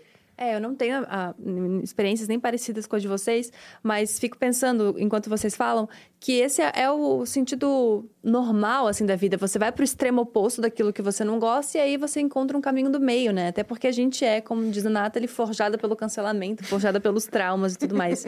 e eu fico pensando que talvez até essa, essa questão com beleza de não querer performar não quero passar uma maquiagem, não quero fazer alguma coisa assim, ter essa. é, destrinchar o conceito de beleza, aconteceu muito porque você teve uma experiência extremamente ruim, traumática, aos 23 anos de idade. Quando a sua mãe te deu um presente que não é um presente no final das É. contas. Como é que foi essa história? É, então, quando eu tinha 23 anos de idade, a minha mãe me deu uma lipo, né? A minha mãe tinha acabado de fazer a a abdominoplastia. E aí ela falou, Xanda, você quer ir no médico? Ele faz em você também, uma lipo e tal. Aí eu falei, mãe, eu quero botar silicone. Eu queria ter peito. Eu falei, eu não quero fazer lipo. Ela, mas eu vou te dar. Eu falei, ah, então tá. Aí eu lembro que eu entrei no médico, a primeira coisa que o médico falou, quando eu entrei no consultório dele, ele, veio operar o nariz? Aí eu, Aconteceu comigo também. não. Aí eu, não, ele, ah, porque é torto, né? Aí eu. Gente, É? até. É, mas hoje o meu nariz ele é um pouco E torto por você um não. lado. Até ele você não sabia. Não sabia. Eu fui botar silicone e ele falou que era pra eu fazer meu nariz também. É, eu não sabia que o meu nariz era torto. Eu fiquei sabendo. Você ficou sabendo pelo médico? Não, eu sabia que meu nariz era grande. Aí eu cheguei lá, falei, tipo, ah, sete da manhã, né? Cheguei lá pra secretária, ela falou, nossa, é o terceiro nariz hoje. Meu pai. Gente, que absurdo. Juro. Não, absurdo. Que violência. Não, é o silicone. Aí ela, ah, não, claro. Mas ela queria, tipo assim, sabe quando a pessoa quer derreter e não, não, não tá mais ali? Eu falei, não, vim fazer lipo e silicone. Ele, ah, quer fazer o nariz não? Eu falei, não. tá louco? Eu não quero. Chocada. Porque eu tomei um soco quando eu era criança, meu nariz ele é tortinho pra um Caraca, lado. por causa de soco. É, de um menino. Eu não sei pra que lado. Acho que é pra esse lado que ele é torto. Mas agora tá com maquiagem, desentortou um pouco. Mas eu tomei um soco de um menino, do Jaiminho. Que isso? É. Nossa, a tua memória pra todo mundo. Cara, é... minha memória é muito boa. No dia do juízo final, você vai estar lá na mesa de todo mundo. Ela vai dar no slide da galera. Ó, Jaiminho. em 1999. A pessoa é rancorosa, será? Talvez, um pouquinho. A gente perdoa, mas não esquece. Não esquece. Eu não sou rancorosa, eu lembro, mas, mas eu, Eu também não... falo isso, eu não sou rancorosa, eu não tenho Não culpa que minha memória é boa. Exatamente. Aí, ó. Não- Mas tu é canceriana, né?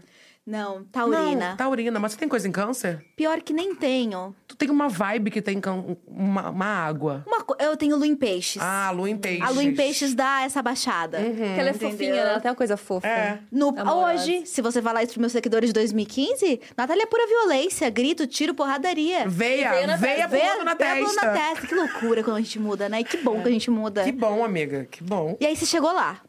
Aí eu fiz o. Aí tá bom. Aí minha mãe me deu de presente isso. Aí o médico fez a lipo, né? Eu tinha 90 e poucos quilos na época, ele mandou emagrecer. Eu não emagreci, mesmo assim ele fez. E aí ele tirou 7 litros de gordura do meu corpo, 9 litros de gordura do meu corpo. Foi lipoescultura, lipei até a pepeca, lipei aqui atrás, lipei Pô, tudo. Meu Deus. A Lipei a pepeca. pepeca. Meu amor, tudo. E aí ele tirou 9 litros de gordura do corpo, dois a mais do que o permitido pelo órgão regulador disso, que eu esqueci o nome. E aí ele injetou essas 2 litros a mais na minha bunda no meu quadril. Isso chama bumbum lift. É uma cirurgia bem perigosa. E que tá Tipo assim, bombando lá fora. é e, agora, e perigosa. agora murchou, que é a que as Kardashians faziam, né? É. BBL, que eles chamam. É, BBL, bumbum lift. Porque o bumbum lift, essa gordura que bota no corpo de volta, tem que ser muito, ela tem que ser reservada. Assim que você tira do corpo, ela tem que ser reservada num lugar e já voltar pro corpo. Não pode ficar muito tempo fora. E você tem que saber botar. É bem perigoso. Mas ao mesmo tempo é muito simples, mas é perigoso. E aí fiz, e olha que loucura. Eu tava. A minha mãe não queria que eu fizesse, só que eu tinha 23 anos, eu já mandava na minha vida. Ela tava pagando, mas quando eu tava pelada na maca, já anestesiada, pelada, o médico virou pra mim e falou assim: Olha, sua mãe não quer que você faça o negócio da bunda, não, mas tu não quer fazer? E eu tava dopada. Eu, aham, Caraca. Tudo errado, aham. gente. Eu lembro, deu tudo aberto assim, aham, pode fazer. E aí eu sei que eu fiz a lipo, né? Fiz Você era tudo. maior de idade, ele aproveitou. Quando eu acordei da lipo, tava na maca lá no hospital, lá no quarto já, eles botaram uma cinta PP, assim, gente, meu corpo apertadíssimo, Nossa, apertadíssimo. que doido. PP em mim, mas ficou. E aí dentro tinha as placas, né? E aí o médico, a primeira pessoa que eu vi foi o médico, quando eu abri o olho, ele, olha, amarrei uma faixa na sua cintura, porque você não tem realmente corpo pra ter cintura. Eu, ah. E cuidado, não pode emagrecer. É, não, não- cuidado, não pode engordar. Essa faixa aqui é pra criar cintura. Seu peito, não sei o quê. Eu falei, tá. Falei, tá bom. Aí ele falou, olha, tem que comer, tem que fazer ma- malhação, tem que... Falei, tá bom. E eu tava com os peitos aqui, né? Realmente, o peito fica aqui quando você bota silicone. Eu sei que eu voltei para casa e pra mim foi muito desafiador, assim, esse pós-operatório, porque eu... O meu corpo era a minha vida. Então, assim, eu tive que tirar férias pra fazer isso, né? Então, era drenagem linfática num dia, radiofrequência no outro, aí drenagem linfática no outro dia, aí... Doía pra caramba. E acessos, né, gente? Não quero reclamar. White people problems. Porém, eu fiz tudo que tinha pra fazer. Eu fiz, fazia radiofrequência e drenagem até na xoxota. Caraca. porque eu limpei até a xota, porque falavam que era gorda, né, gente? Você Meu Deus. O nível que a gente chega. E aí, Eu não sabia nem que isso era possível, sabia? é, eu também não. Eu perguntei e o cara falou, faço. Caraca. E a dor disso, gente? É. E um monte de Vênus, né? A parte de mais gordinha, Aham. assim. E simplesmente, é, o meu pós-operatório foi horrível. Eu desmaiava todas as vezes. O médico passou uns remédios pra mim que batiam. Eu só soube depois, quando acabou o remédio. Então eu desmaiava, eu caía no chão. Tipo assim, foi uma bosta. É, quando passou os 20 dias, deu de férias, eu voltei pro trabalho, eu tava de cinta ainda e tal. Eu falei, caraca, todo mundo falando, Alexandre, você tá bonita, você tá magra, que isso, tá linda. E eu tava com a cinta e toda apertada. E, é, Desesperada. e eu ia ficar seis meses assim ainda, fazendo todos os tratamentos. Eu falei, eu nunca vou chegar lá, nunca. E o médico já tava cantando pra fazer o nariz e pra fazer aqui embaixo, porque ele não conseguiu limpar aqui. Caraca. Então, ah, porque vai ter que fazer a, a cirurgia de. Como é que é? Pra conserto, né? Da lipo, aí você vai faz aqui também, já faz o nariz. Eu falei, não, eu não quero fazer mais nada. E essa história que eu falo do meu livro, que eu falo que eu me matei, foi logo depois disso, porque Deu três meses depois da lipo, eu, eu voltei pra terapia, voltei a fazer umas coisas normais. A minha terapeuta, gente, olha o perigo também de terapeutas de religião. Na época era terapia com Jesus. Aí a, a terapeuta chegou pra mim, ela me viu assim, sem sacanagem. Aí ela me olhou, ela fechou o olho e falou assim: É, a Alexandra que tá aqui na minha frente não é a Alexandra que eu conheço. Ela não tem esse corpo. Ela não tem esse cabelo. Meu cabelo era comprido, gente, desse jeito, natural. Ela não tem esse cabelo. Ela tá querendo ser a irmã dela? Ela, tá querendo... ela me manipulou de um jeito. Ela foi horrível, essa mulher. Ela me ajudou também nesse processo. É, não vou falar o nome dela, não, porque, enfim. Mas, enfim, vou Tem que- pensar. não precisa falar o nome, é só denunciar. É. Tem que denunciar mesmo. Tem que denunciar. É, eu lembro que eu saí da terapia, eu comecei a chorar. Aí eu lembro que eu saí da terapia, era num, num um prédio com elevador e com espelho. E eu fui pro espelho, eu me olhei assim no elevador, e meu cabelo comprido tava linda. Meu cabelo comprido, meu corpo, eu assim, isso não sou eu. Isso não sou eu. Aí eu fui pra casa, aí eu comecei. E aí eu tirei a roupa, fiquei pelada na frente do espelho. E eu tava mó gostosa, gente. Tava igual a Kardashian. Que era o que eu queria.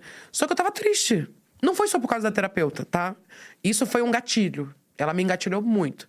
Mas eu olhava e falava, eu tô gostosa, eu tô gostosa, porém triste. Então eu não conseguia entender porque eu tava daquele jeito. E aí, a minha cabeça foi pra um lugar de quero morrer. E aí foi quando eu tentei contra a minha própria vida e tal, logo depois disso. Logo depois disso. Foi o ápice de toda Foi a o violência. ápice. Que também tinha uma construção de, né, da narrativa desde essa criança de 9 anos que foi levada no médico, de que quando eu tivesse esse corpo, não teria mais problema. É isso que a gente é ensinado, assim. A gente acha que só quando a gente tiver a estética daquele jeito, o corpo daquele jeito, eu vou poder usar o branco no ano novo. Eu vou poder ser. Eu tinha um grupo no WhatsApp que era. é, Nesse carnaval eu não quero ser, ser baleia, eu quero ser sereia, sabe? Caraca. Então, assim, a gente vai finalmente ser sereia. Finalmente eu vou me permitir me ser feminina. me fantasiar de uma forma feminina. Porque não era pra mim a feminilidade, não era pra mim o ser bonita, né? Então, pra mim, era o, o... E eu realmente vivi o direito de ser feia, gente. Porque isso foi bom pra mim, sabe? Eu, eu vejo meus vídeos... Gente, eu falava assim, eu ia trabalhar com roupa rasgada. Porque os meus stories, na época da pandemia, um pouco antes... Eu não botava um brinco, não botava nada. Com as roupas tudo furada, sabe? De tabaco, eu fumava. Tudo furada, tudo assim. E eu não tava nem aí, realmente. Eu falava, caraca, Alexandra... Você viveu a vida real de verdade. Ah, Você exerceu eu era um direito. exemplo de vida real. Vida real, truzeira. Eu falava, caraca. Até que eu cheguei ao ponto, quando eu tive uma assessora de imprensa que foi muito importante pra mim, que ela falou assim: Acho que você podia se arrumar um pouco mais pra fazer stories. Aí eu. Não, eu tenho que ser vida real. O que, que é isso aqui? Aí eu falei, vou usar só biquíni agora. Eu tenho mais de 300 de biquíni. Vou usar só biquíni agora. Aí eu ficava só usando biquíni, que pelo menos estava arrumada do meu jeito. Então, mas todas essas fases são importantes, sabe? É importante pra gente se reconhecer. Hoje, essa cirurgia, eu tenho que tirar o silicone. Eu tô com silicone há 11 anos. Eu não tenho coragem até hoje de fazer o exame. Porque eu tenho claustrofobia e eu tenho que ficar uma hora dentro daquela maca lá do, da ressonância magnética, de cabeça pra baixo, presa, toda presa assim, ó. Caraca. Você tem que ficar assim na maca, com a cabeça aqui, você não pode mexer nada. E eu não consigo. Eu não consegui fazer na pandemia, quando eu descobri que eu tinha esses problemas com silicone, porque tinha que usar máscara além de tudo. Tinha que fazer tudo isso de máscara. Aí eu, eu falei, eu vou morrer, vou ter um ataque de pânico. Você não pode tomar nada pra dormir, porque você tem que estar acordado, porque senão você pode dar espasmos. Então, até hoje, eu não consigo fazer o exame pra tirar o silicone. Essa é a verdade. Eu nunca nem falei isso, porque eu me sinto uma cuzona de não conseguir fazer isso, mas é a verdade. Eu não consigo entrar na maca. Mas eu tenho que tirar o silicone de toda e qualquer maneira, porque eu já tenho 11 anos. E eu tenho algumas questões por conta do silicone. É, muito brandas e leves comparado a outras pessoas que têm, de fato, doença Que do tem silicone. começado a falar sobre isso. É, eu muito falei muito sobre isso na internet. Foi, foi muito bom, assim, na pandemia, quando eu falei sobre isso. Isso foi para a Globo, foi para vários programas, assim, quando a gente falou. Tem páginas importantes para vocês seguirem: explante do silicone, perigos do silicone, vítimas da bioplastia, estética de risco. São páginas que trazem esse assunto e que conscientizam sobre. é, estética, né? É, cirurgias plásticas e procedimentos estéticos, porque a grande verdade, gente, é que não tem problema a gente fazer, mas, cara, qualquer esquina você consegue fazer um negócio hoje.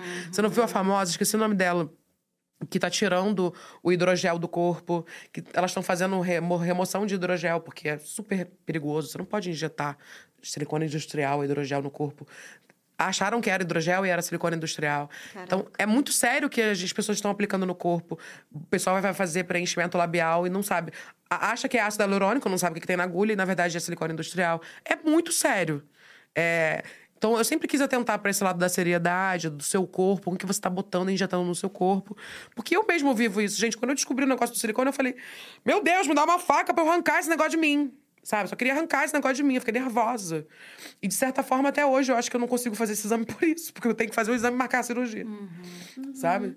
Deve ser Mas. uma, então, de, de uma certa forma, outra violência também, né? É, mas você que tá assistindo, tá com medo, não, se tranquilize. Os médicos, o médico que descobriu a doença do silicone, o doutor Eduardo Fleury, é maravilhoso. Brasileiro, né? É, brasileiro. Ele teve que descobrir fora do país, em Portugal, que ele fez essa descoberta, porque aqui no Brasil ninguém queria saber, porque, porra. Milhões. O Brasil é o país que mais faz silicone no mundo. É aqui, é a referência. Então, quando ele descobriu isso, eu falei, doutor, eu vou morrer disso. Ele falou, olha, não tem Caraca, como você você foi morrer direto disso. com ele? Fui, meu amor. Fiz uma entrevista com ele de duas horas e meia que eu nunca nem postei na internet, porque eu basicamente me consultei com ele. Não foi nem E- entrevista, foi consulta. Mas a gente usou muito conteúdo pro meu livro, né? No meu segundo livro tem essa entrevista toda com ele. E ele falou: olha, você não vai morrer disso, calma. Você pode ter complicações muito piores. Tem gente que tem fibromialgia, que desenvolve. é, parece uma doença autoimune. Só que não é uma doença autoimune, porque não é o seu corpo matando o seu corpo, é um objeto estranho no seu corpo que faz com que o seu corpo lute contra ele. E uma coisa que é um fato, que é uma realidade, é que todo o silicone vaza. Então, se, se você pega um silicone, você passa, você sente um pouco. O silicone vaza, ele vaza é, polímero de plástico, né? O silicone.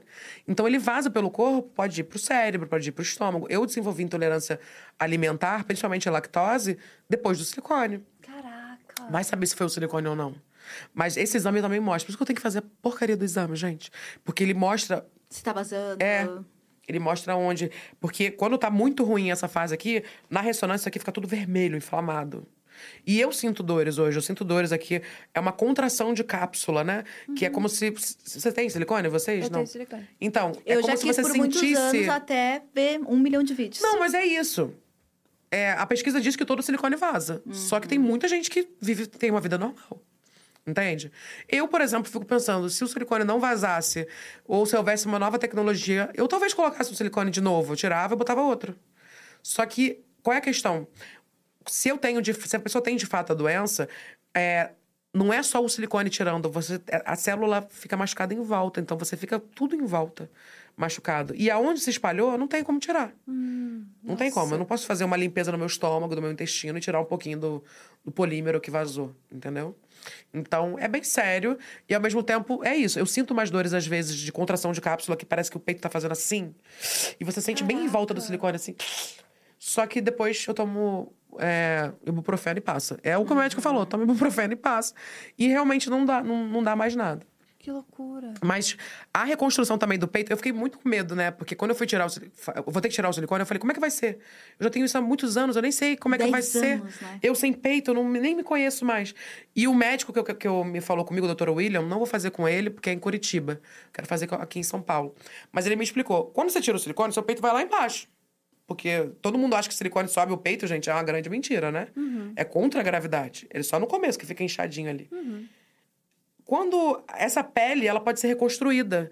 Então o médico meio que vai dobrando a pele e o peito fica aqui em cima, sabe? Fica bonitinho aqui em cima. É uma, é uma mastopexia, não. Não faço ninguém ideia. realmente- Como é que é o nome? A mastopexia tira tudo. É, ma- mamoplastia tira tudo, né?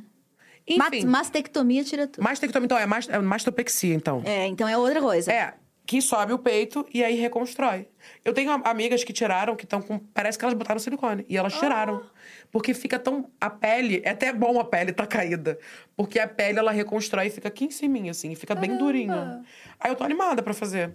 Só que ao mesmo tempo é isso. Eu tenho medo de fazer cirurgia de novo. Porque a última cirurgia que eu fiz foi essa. Que depois eu quis me morrer, né? Então eu fico assim, ai meu Deus, vou entrar nesse gatilho de novo. Mas vou fazer. Meu, mas e olha como é importante. O que, é, é- é o que você falou, como é importante o que a gente fala na internet, como as coisas transformam e mudam a vida de muita gente. sim. Porque é isso, se você fosse depender. Sei lá, talvez, da comunidade médica, tirando essas grandes exceções, se mobilizarem pra falar sobre isso, né? E claro, eu vejo muitos vídeos sobre isso e muita gente questiona que nem tudo é comprovado, que às vezes as pessoas falam que existem Sim. sintomas que elas associam à doença do silicone que não necessariamente são. Mas é, é geral que muitas pessoas têm sofrido com isso, né? E quanto mais você fala, mais você entende os riscos e tá mais consciente pra tomar suas decisões. É, não que é é o que a gente falou desde o começo. É, exato. E. E nesse processo todo, né? Você não só criou esse conteúdo, criou um movimento, você também, como falou várias vezes aqui já, escreveu livros. Isso veio do teu passado Tem aqui, jornalista? inclusive, me dá, traz aí, Bruno, os Já livros que eu quero mostra. mostrar pra Ai, vocês. a gente devia ter Que é botado de um presente. acrílico. É de presente. Eu tenho Pare de Se Odiar. Você tem? Ó, eu Não vou assinar ainda, ó. Tem os três pra vocês. Ah, que coisa linda. Cada, A gente devia ter posto aqui. perfeita. Ó, o Pare de Se Odiar foi meu primeiro livro, 2018. Comece a Se Amar é o meu livro de 2021. Ai, arrasou, e esse é o livro que eu traduzi infantil, que eu tenho muita honra de estar com esse livro. Que lindo! é O Meu Corpo Pode, que é a coisa mais linda, gente. Que lindo. Que, Que amor. esse livro eu não consigo nem ler mostrando pra vocês porque eu choro. Porque a coisa mais lindinha, é muito lúdico, é sobre uma menina gorda que ela tem os amigos diversos dela e ela sente que ela pode viver com o corpo dela. E o, meu- o corpo dela pode ser feliz, pode comer chuchu, pode comer bolo, pode se divertir, pode viajar. Ela pode, o corpo dela pode. Essa aqui é pra Xandinha. Essa é pra Xandinha. Essa Essa, é pra Xandinha. Que linda essa capa, amiga. Caraca, que lindo tudo. É, mas me arrependi de ter feito a capa pelada. Por quê? Porque os, os pais são muito conservadores. Ah. Recebi muito esse feedback da capa pelada, sabia? Sério De que a mesmo? pessoa Eu não quis ser o quê? comprar. De novo. Transgressora, fui transgressora demais. Ai, mas é a Nossa, tua mas eu tatuagem, amei. né? É. muito essa imagem linda. Mas eu, eu, eu gosto muito, assim, dessa imagem, sim. E essa evolução, né? O próximo livro, como é que eu vou estar, né? Da- Vou deixar aqui em cima, gente. Não sei se vai dar pra ver. Mas Vocês é encontram aí na internet pra comprar. Reedições são possíveis também, afinal, é um sucesso. Sim, Foi sim. um sucesso de vendas também. Sim. Como é que foi o processo do livro e de chegar nesse outro público através do livro? Foi muito importante. Eu, eu como jornalista, e, e eu sempre quis escrever. E como na minha adolescência, quando eu fazia dieta, eu ficava. Eu fugia do- da, da vida social, né? De tudo. Só lendo livros. Então, meu sonho era escrever um livro um dia. Eu ainda tenho um sonho de escrever ficção. De fato, tenho escrito algumas coisas e tal. Quero. Você sabe muito bem, né? Como é que deve ser, né? Escrever ficção. Assim, eu quero aprender com você também. Porque você cria muitas histórias, né? É, eu acredito que quando você cria pro humor, você cria histórias, sketches, você vai pra esse lugar. Então, Eu até tentei fazer um pouco na internet de humor e tal, mas eu vi que não era muito pra mim. Mas eu adoro criar histórias. Adoro criar um mundo. Ah, é uma menina que tem a clínica psiquiatra, uma clínica de estética que ela vai matar todo mundo. Sabe? Essas coisas assim, louca. Eu eu tenho muita vontade de fazer uma coisa meio thriller, meio com a falta que, eu, que eu falo, mas um- uma coisa distópica, assim. Eu adoro, eu adoro. E eu sinto que essa é a minha carreira pra quando eu for mais velha, assim. Seguir escrevendo, assim, sabe? Porque eu acredito que a, toda criança marginalizada que não conseguiu viver na infância e na adolescência o que ela queria viver, ela é muito criativa. Então eu quero usar essa minha criatividade pra além das pautas que eu já falo. Porque esses assuntos são muito importantes. Ainda tem o livro do Corpo Livre que vai vir depois, que é o Caraca, Liberte Seu. Corpo, que a gente já tem um contrato que vai vir depois. Que a gente tá deixando passar o tempo, né? Tá deixando passar o tempo pra gente viver. Porque o, o próximo livro não é sobre mim, né? Não é só eu contando a minha história. A gente tá contando a história do Corpo Livre. Ai, que legal. isso. Então, aos poucos a gente vai ganhando na literatura também esse espaço. Não tem só eu, a Beta tá escrevendo também o livro dela, que ela tá falando sobre uma mulher trans, né, gorda. Então, assim, toda a história da Beta, que é linda. A Beta é minha irmã, então sou muito fã, é difícil de falar. Então, a gente ganhar na literatura, assim como eu falei pra vocês que a gente tem o site, eu gosto muito da gente hackear o sistema, sabe? Da gente entrar pelo sistema de diversas formas. Então, é na literatura, é no- na internet, nos sites, é no offline, para que a gente consiga mudar a cultura de fato. Eu fico muito feliz desses livros irem para colégio. Tem trechos do livro que estão em livro didático. Caraca. É, isso é muito legal. Eu tava, tava até comprando um livro didático que eu. Maravilha, porque aí não precisa, não precisa ver a capa, né? É, Pega o conteúdo. não precisa ver a É. capa, não precisa. Ajuda. Eu, o livro infantil, então, não posso- não tem nem o que dizer. Tá em todos os colégios, o Pare de Se Odiar. Teve gente que fala, essa até é contra a minha editora, né? Que, eu, que fala assim, Xanda, eu consegui o livro aqui, eu posso escanear ele pra mostrar? Eu falei, pode, escaneie o livro. Dá pra todo mundo. incrível. Porque no colégio, na comunidade, gente, por que não? Você tá então, é trabalhando pra isso. conhecimento. E não é sobre dinheiro nesse caso, né? Não é. E vou te falar, essas pautas de se amar, de se aceitar, não chegam nesses lugares, porque. Não. Eu, lembro que eu gravei um vídeo com a Lucy Gonçalves, muitos anos, que ela falava assim, amiga, a gente, quer ter, a gente tem que ter dinheiro pra comer. A gente tem que ter dinheiro pra botar comida na, na mesa. Você acha que a gente tá preocupado se a gente tá bonito ou feio? A gente só tem que fazer as coisas. Quando ela falou isso pra mim, foi um tapa na minha cara, que eu falei assim. "Ah, Total, amiga. Uhum. Total. Pô. Porque até pra se preocupar com isso, você não precisa se preocupar com outras coisas, né? Que são de sobrevivência. Então, querendo ou não, é uma pauta um pouco elitista quando a gente fala de coisas que às vezes as pessoas elas se preocupam com outras coisas. Sabe? Ok, eu me odeio, eu tô me achando um lixo, mas eu preciso sair de casa e trabalhar. Tem gente que depende de mim. Entendeu? Tem gente que depende de mim. E não quer dizer que a gente não faz isso, mas as pessoas elas ficam até com raiva desse assunto. Então, quando esse assunto começa a penetrar as comunidades de outra maneira, de uma forma orgânica, nas crianças e nos ado- adolescentes, eu falo, ai, que legal. Eu fico muito feliz. Fico muito feliz quando vem. é, essa galera é um outro. Quando eu tava na Bienal, do lado do Mário Sérgio Cortella, que eu sou fã do Mário Sérgio Cortella, na sala de autores, aí eu assim. Eu venci na vida. Eu venci na vida. O Mário Sérgio Cortella do meu lado. O meu pai tava junto, ele falou assim: Xanda, o Mário Sérgio. Eu falei, o Mário Sérgio Cortella. eu não consegui nem falar com ele. Duas pessoas que eu tremi na base, gente, vai entender. Cid Moreira. Gente, eu diante do Cid Moreira, eu tava assim. Como é que você encontrou Eu não fico assim Moreira? com ninguém, gente. Até com a Rihanna fa- fake, né? A Priscila Beatriz. fake. eu não, não. Olha, a Priscila Beatriz, eu virei pra ela e falei: Rihanna. Eu acreditei que era Rihanna. No, no Lollapalooza. Pisciana, pisciana. Gente, eu virei, Rihanna, you are amazing. Your job for women. Ah, é. Aí ela virou pra mim e falou, paçoca. Aí eu, ai, paçoca. E eu gravando. Depois o pessoal, Alexandra, é a Priscila Beatriz. Eu acreditei. Mas o Cid Moreira, eu não tremi na frente dela e poderia ser a Rihanna de verdade. Mas o Cid Moreira, gente, eu quase morri Em que rolê você encontrou o Cid Moreira? um trabalho aleatório com uma marca de financeira que fez um escape game muito legal. A ação que a gente fez, a jo- o job, era um escape game que a gente tinha que descobrir lá e postar na internet.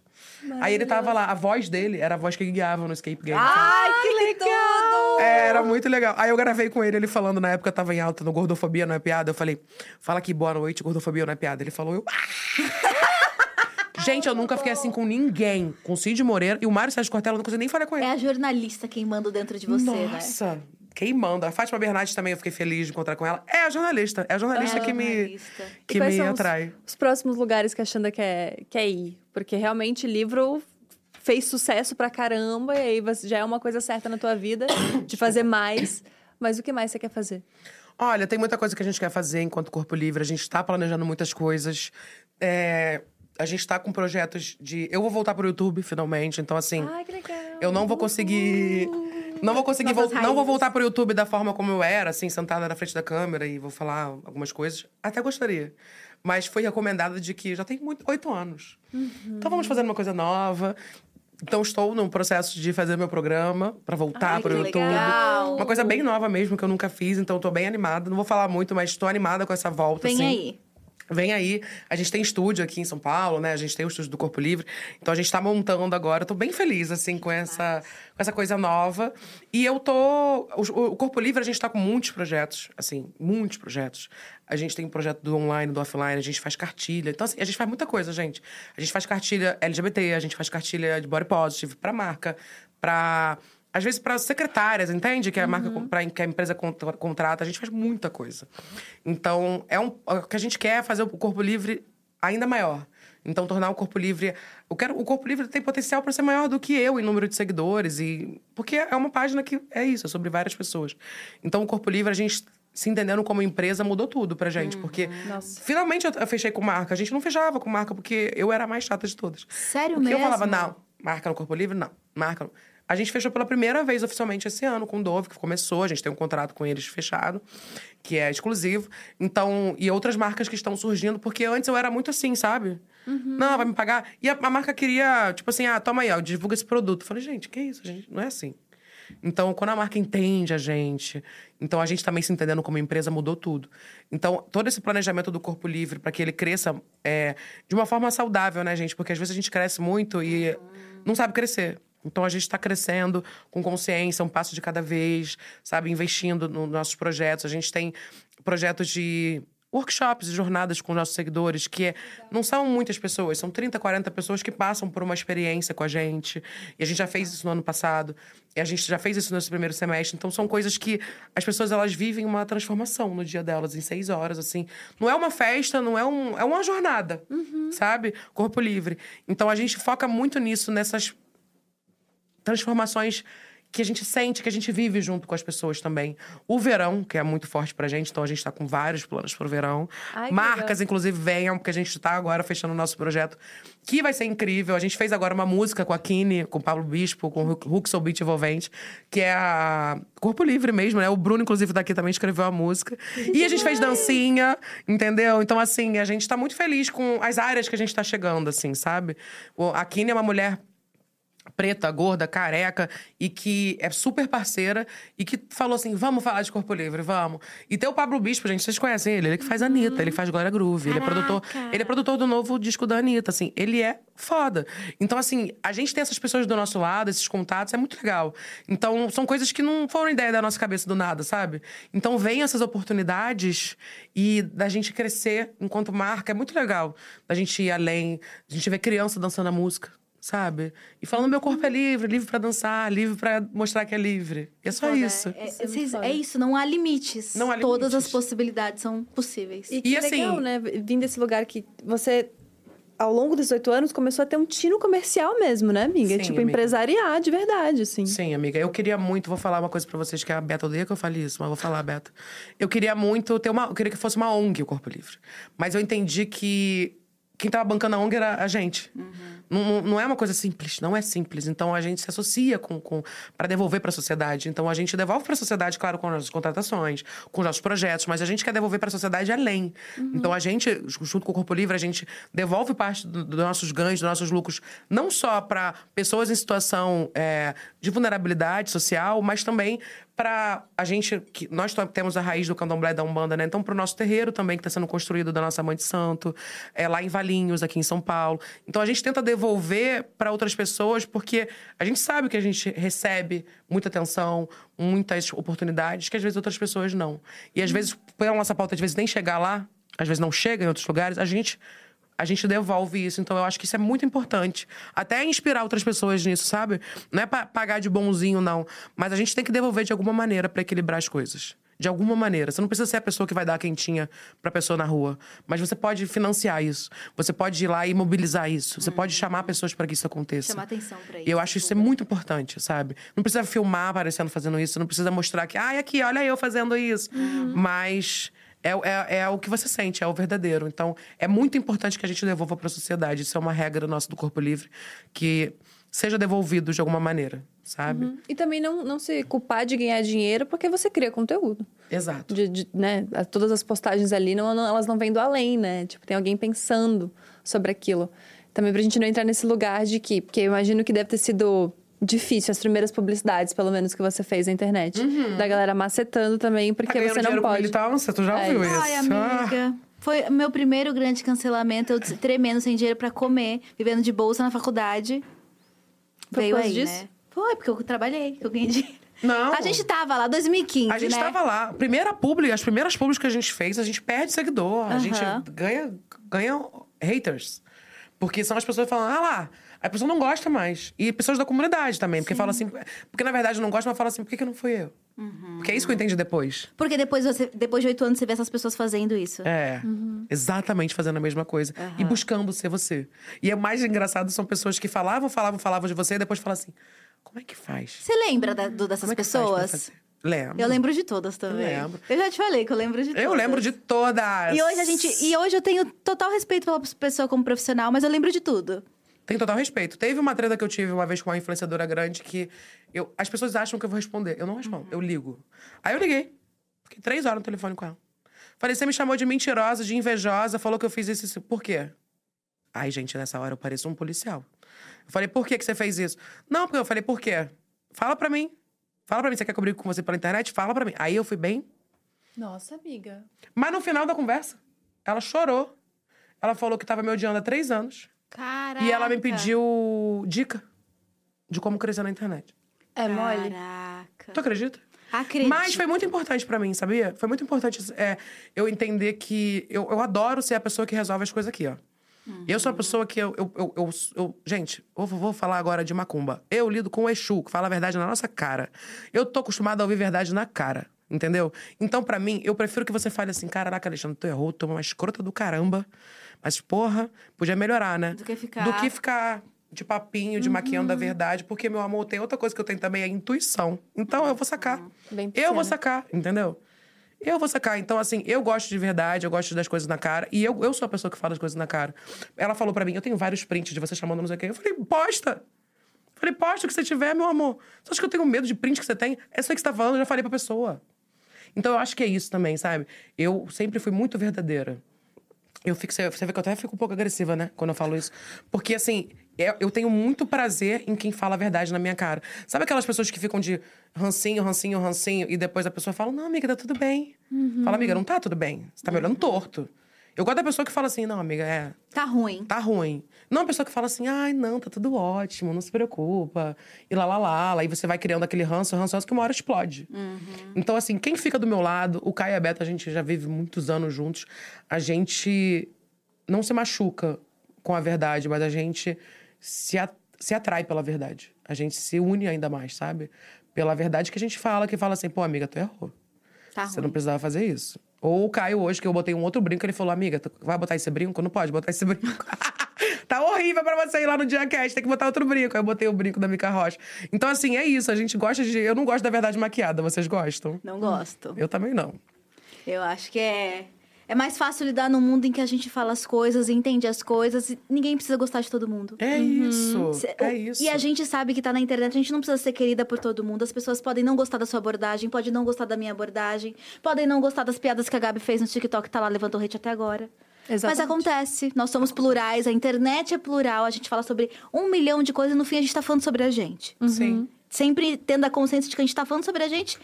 E o hate é livre, só não vem mandar na minha DM. Exato. Aceito críticas, mas não fico calada. Eu ia perguntar isso agora. Como é que vocês lidam com isso, no final das contas? Porque eu... Eu confesso que pra mim é um lugar... Eu tô há 10 anos na internet e pra mim ainda é um lugar delicado. Tipo, eu não, eu não sou de responder, porque eu também não... Puta, essas horas do campeonato, um monte de coisa pra fazer. Mas também bloquear é um puta de um rolê. O que, que, que se faz com hate? Rece- rece- receber um hate faz o quê através disso? Ai, me dói mais quando a gente é conhecida. Uhum. Por exemplo, esse papo de religião é uma coisa que eu não trato no meu assunto da internet. Eu não trago. Tô falando de mim. Mas eu sofri muita intolerância religiosa é, por pessoas que sabem, né? Da minha religião, que sabem que eu sou do candomblé, da Umbanda, e que falaram coisas absurdas, assim, sabe? Não entendendo. É, ai, porque vocês têm uma. É, é como se a gente fosse devoto do demônio. As pessoas não entendem nada, sabe? Não entendem. É uma intolerância religiosa e um racismo religioso muito grande. E quando isso começou a acontecer comigo, me pega num lugar diferente. Isso aconteceu, porque eu falei numa live. E pessoas conhecidas, assim, que sabiam da nossa vida, comentaram. Isso me dói mais, porque me pega num lugar da minha fé me pega num lugar de que não tá fazendo só bem para mim, mas para muitas pessoas. Uhum. E quer é fazer o bem sabe? Não é o único caminho, é a verdade é a vida. Tem vários caminhos e verdades e vidas. Inclusive, a gente fala muito de Jesus, né? A gente, hoje em dia, eu cultuo muito Jesus também. Então, esse é, um, é aquela coisa. Quando eu me assumi lésbica, o hate da lésbica era o que mais me doía. Uhum. Que falava assim, ah, sapatão. Hoje em dia não me dói. Então, agora que eu comecei a introduzir um pouco esse assunto na internet, de forma natural, não faço conteúdo sobre, mas mostrando na live, as pessoas perguntando, em stories... E dando entrevista também, eu sinto que começou a vir esse hate que me machuca. Mas, ao mesmo tempo, eu entendo que o Brasil é 2% só, assumidamente, de religião de matriz africana. 2%, que Nossa. configura, sei lá, 20 milhões de pessoas? Menos? Aí é matemática, Não, né? 2 milhões de pessoas, 200 milhões. Eu realmente. É, 10% dos 200 milhões é 20 milhões. Então é 2 milhões de pessoas. É, é muito pouca gente. É muito pouco. Se bobear, é o que vai na festa ali. Na... Todo mundo junta numa festa em São Paulo, você entende? Uhum. Então, esse papo para mim é um papo que eu sou uma pessoa muito espiritualista. Eu acredito em tudo. Eu acho que tudo que faz o bem e que leva você ao bem é importante. Mas quando começa a comentar sobre a gente, o que, que a gente crê, o que a gente pratica, me machuca. Então hoje é o único hate que me machuca. Se quiser me machucar, comenta isso, tá bom? Que aí eu vou, vou depois eu vou dar uma rezadinha lá. Porque assim, a grande verdade é que hoje fala do meu corpo, fala de mim. Eu gosto de chegar no lugar e a pessoa me olhar, como eu falei, eu gosto de ser olhada. Eu, eu lembro que eu sofri falta de, sentir, de sofrer gordofobia, gente. Você na tá pandemia. Você acredita? É horrível falar isso, pelo amor de Deus. Vão me cancelar, né? Mas assim, eu Explica. senti falta de sofrer preconceito com o meu corpo. Tipo assim, que olha que loucura, porque foi tão comum para mim as pessoas me olharem e falar do meu corpo, que eu fiquei tanto tempo sem ninguém me olhar, que eu falei assim, nossa, parece que eu perdi de alguma forma a atenção, mesmo é que, que negativa. Era, é, não era o, o, sentir falta. Você não é. queria aquilo de volta, é mas é. Não queria. Isso. Você... Eu não queria. Você só não enxerga a mudança e fala, tem alguma coisa errada. Quem parar de fazer dieta, que eu sinto falta da dieta. Eu sinto falta da minha melhor amiga, de ter aquela coisa para anotar. Eu sinto falta da obsessão. Não sinto mais, mas sentia. Uhum. Então eu sentia falta de alguém olhando e falando do meu corpo. A primeira festa que eu fui depois da pandemia, eu fui quase pelada. Gente, fui quase pelada. É, eu fui referência da, da Anitta, que ela fez no clipe de. É, aquela Hot Girls, uhum. dessa música. E eu fui toda de Girl from Rio. E assim, as pessoas me olhando assim, no, no frio, eu assim. As pessoas me olhando torto, e eu assim. Preparadíssimo. Olha que loucura, gente. É uma loucura, né? Não. A pandemia realmente fez um tchum na nossa cabeça. É que nem relacionamento abusivo. Você vive tanta, tantas vezes um olhar ruim, uma crítica, alguma coisa, que quando você não tem aquilo, você fica tipo, ué, tá é. faltando alguma coisa aqui. Tinha alguma coisa nesse lugar que agora tá vazio. É, muitas vezes a gente aprende a crescer, lutar na violência, né? Na violência. E aí, quando a violência não tá lá, como é que você se defende? Como é que você se lembra que você é foda quando tem alguém dizendo que você não é?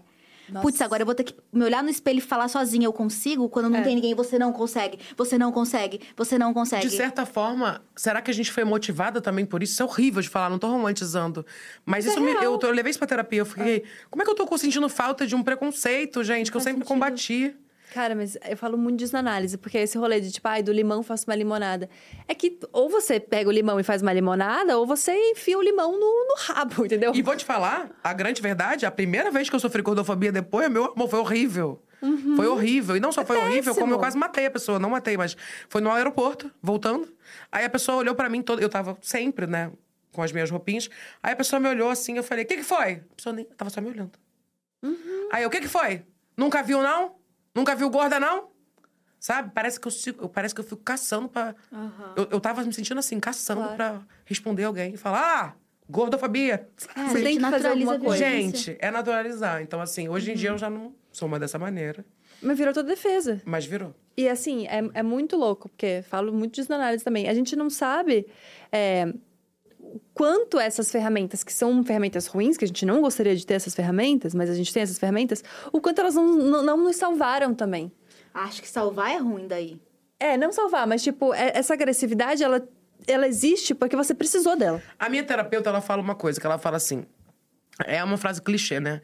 Que você sobreviveu a tudo que você pôde sobreviver até aqui e você fez o que era possível. É isso. Então, assim, eu passei pelo que eu passei. É que nem quando eu vou entender também sobre os meus pais. Os nossos pais, eles fizeram o que era possível pra gente, pra gente chegar onde a gente é. Às vezes eles não estavam pensando, ah, eu vou foder com a vida desse bebê e vou querer acabar com a saúde mental dela. Não é. Tava querendo fazer o que era possível e muitas vezes erra. Então eu sinto que o- não tem como eu viver uma outra história onde eu não passei por isso. Exato.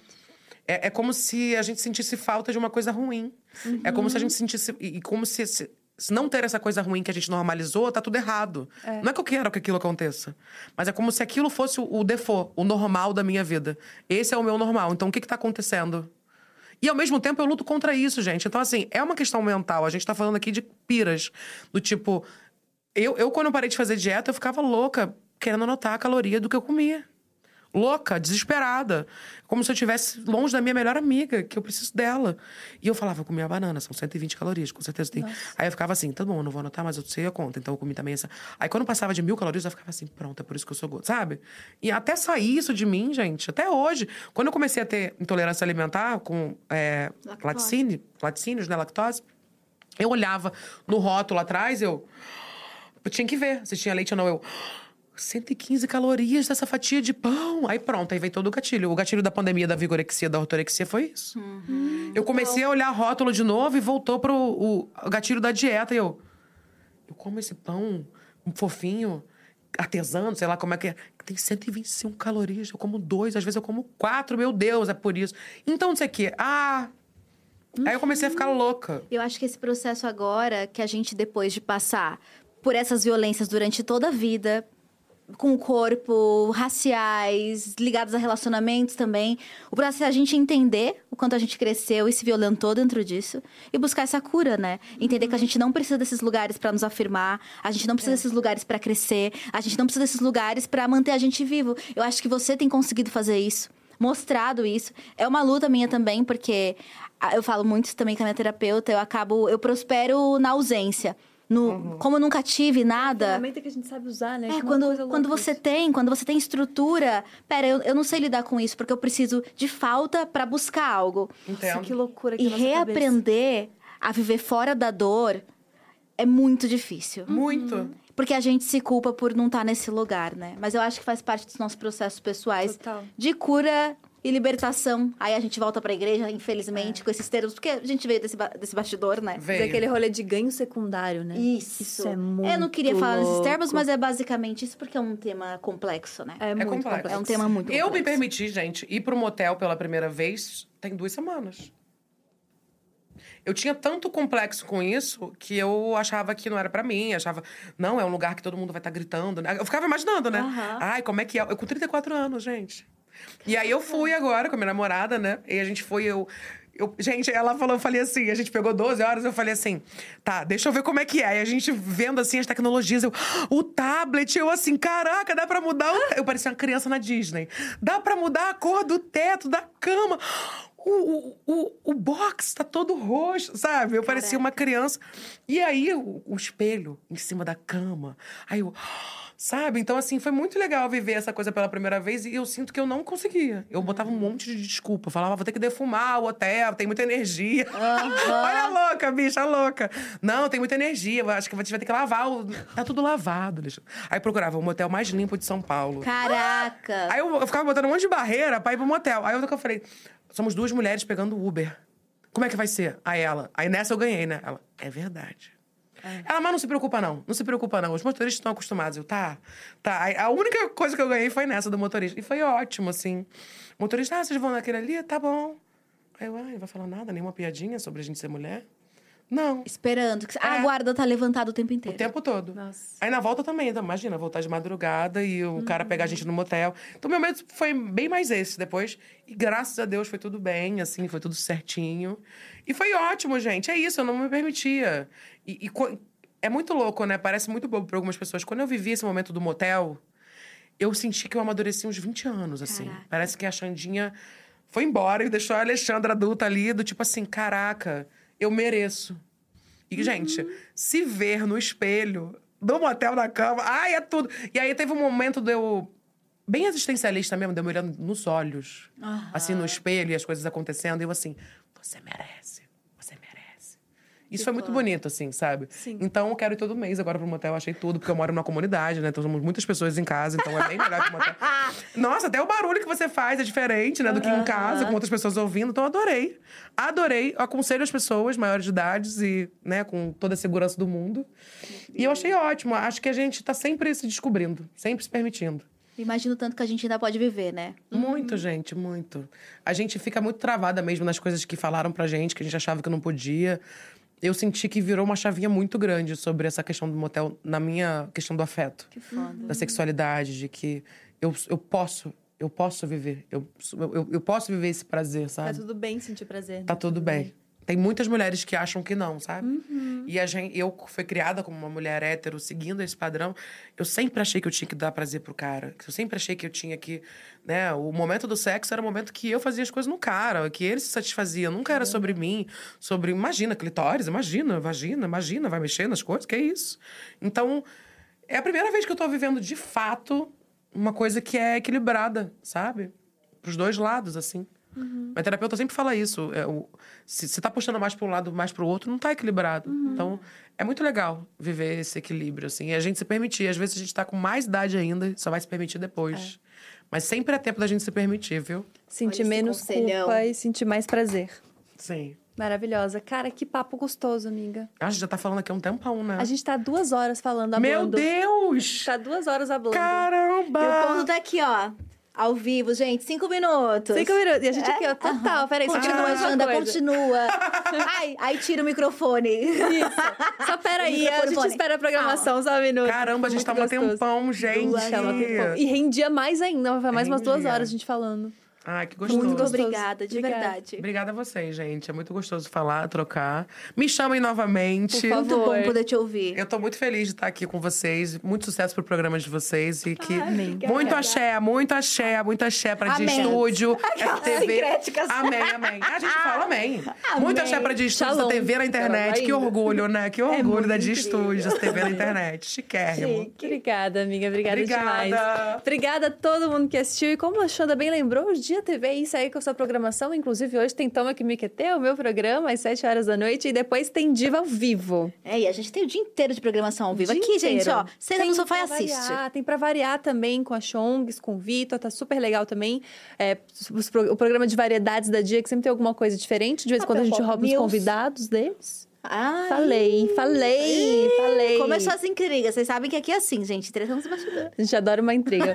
Obrigada a todo mundo que assistiu. Continue acompanhando a Dia TV. Um beijo grande e até terça-feira. Tchau. Tchau. Uhum.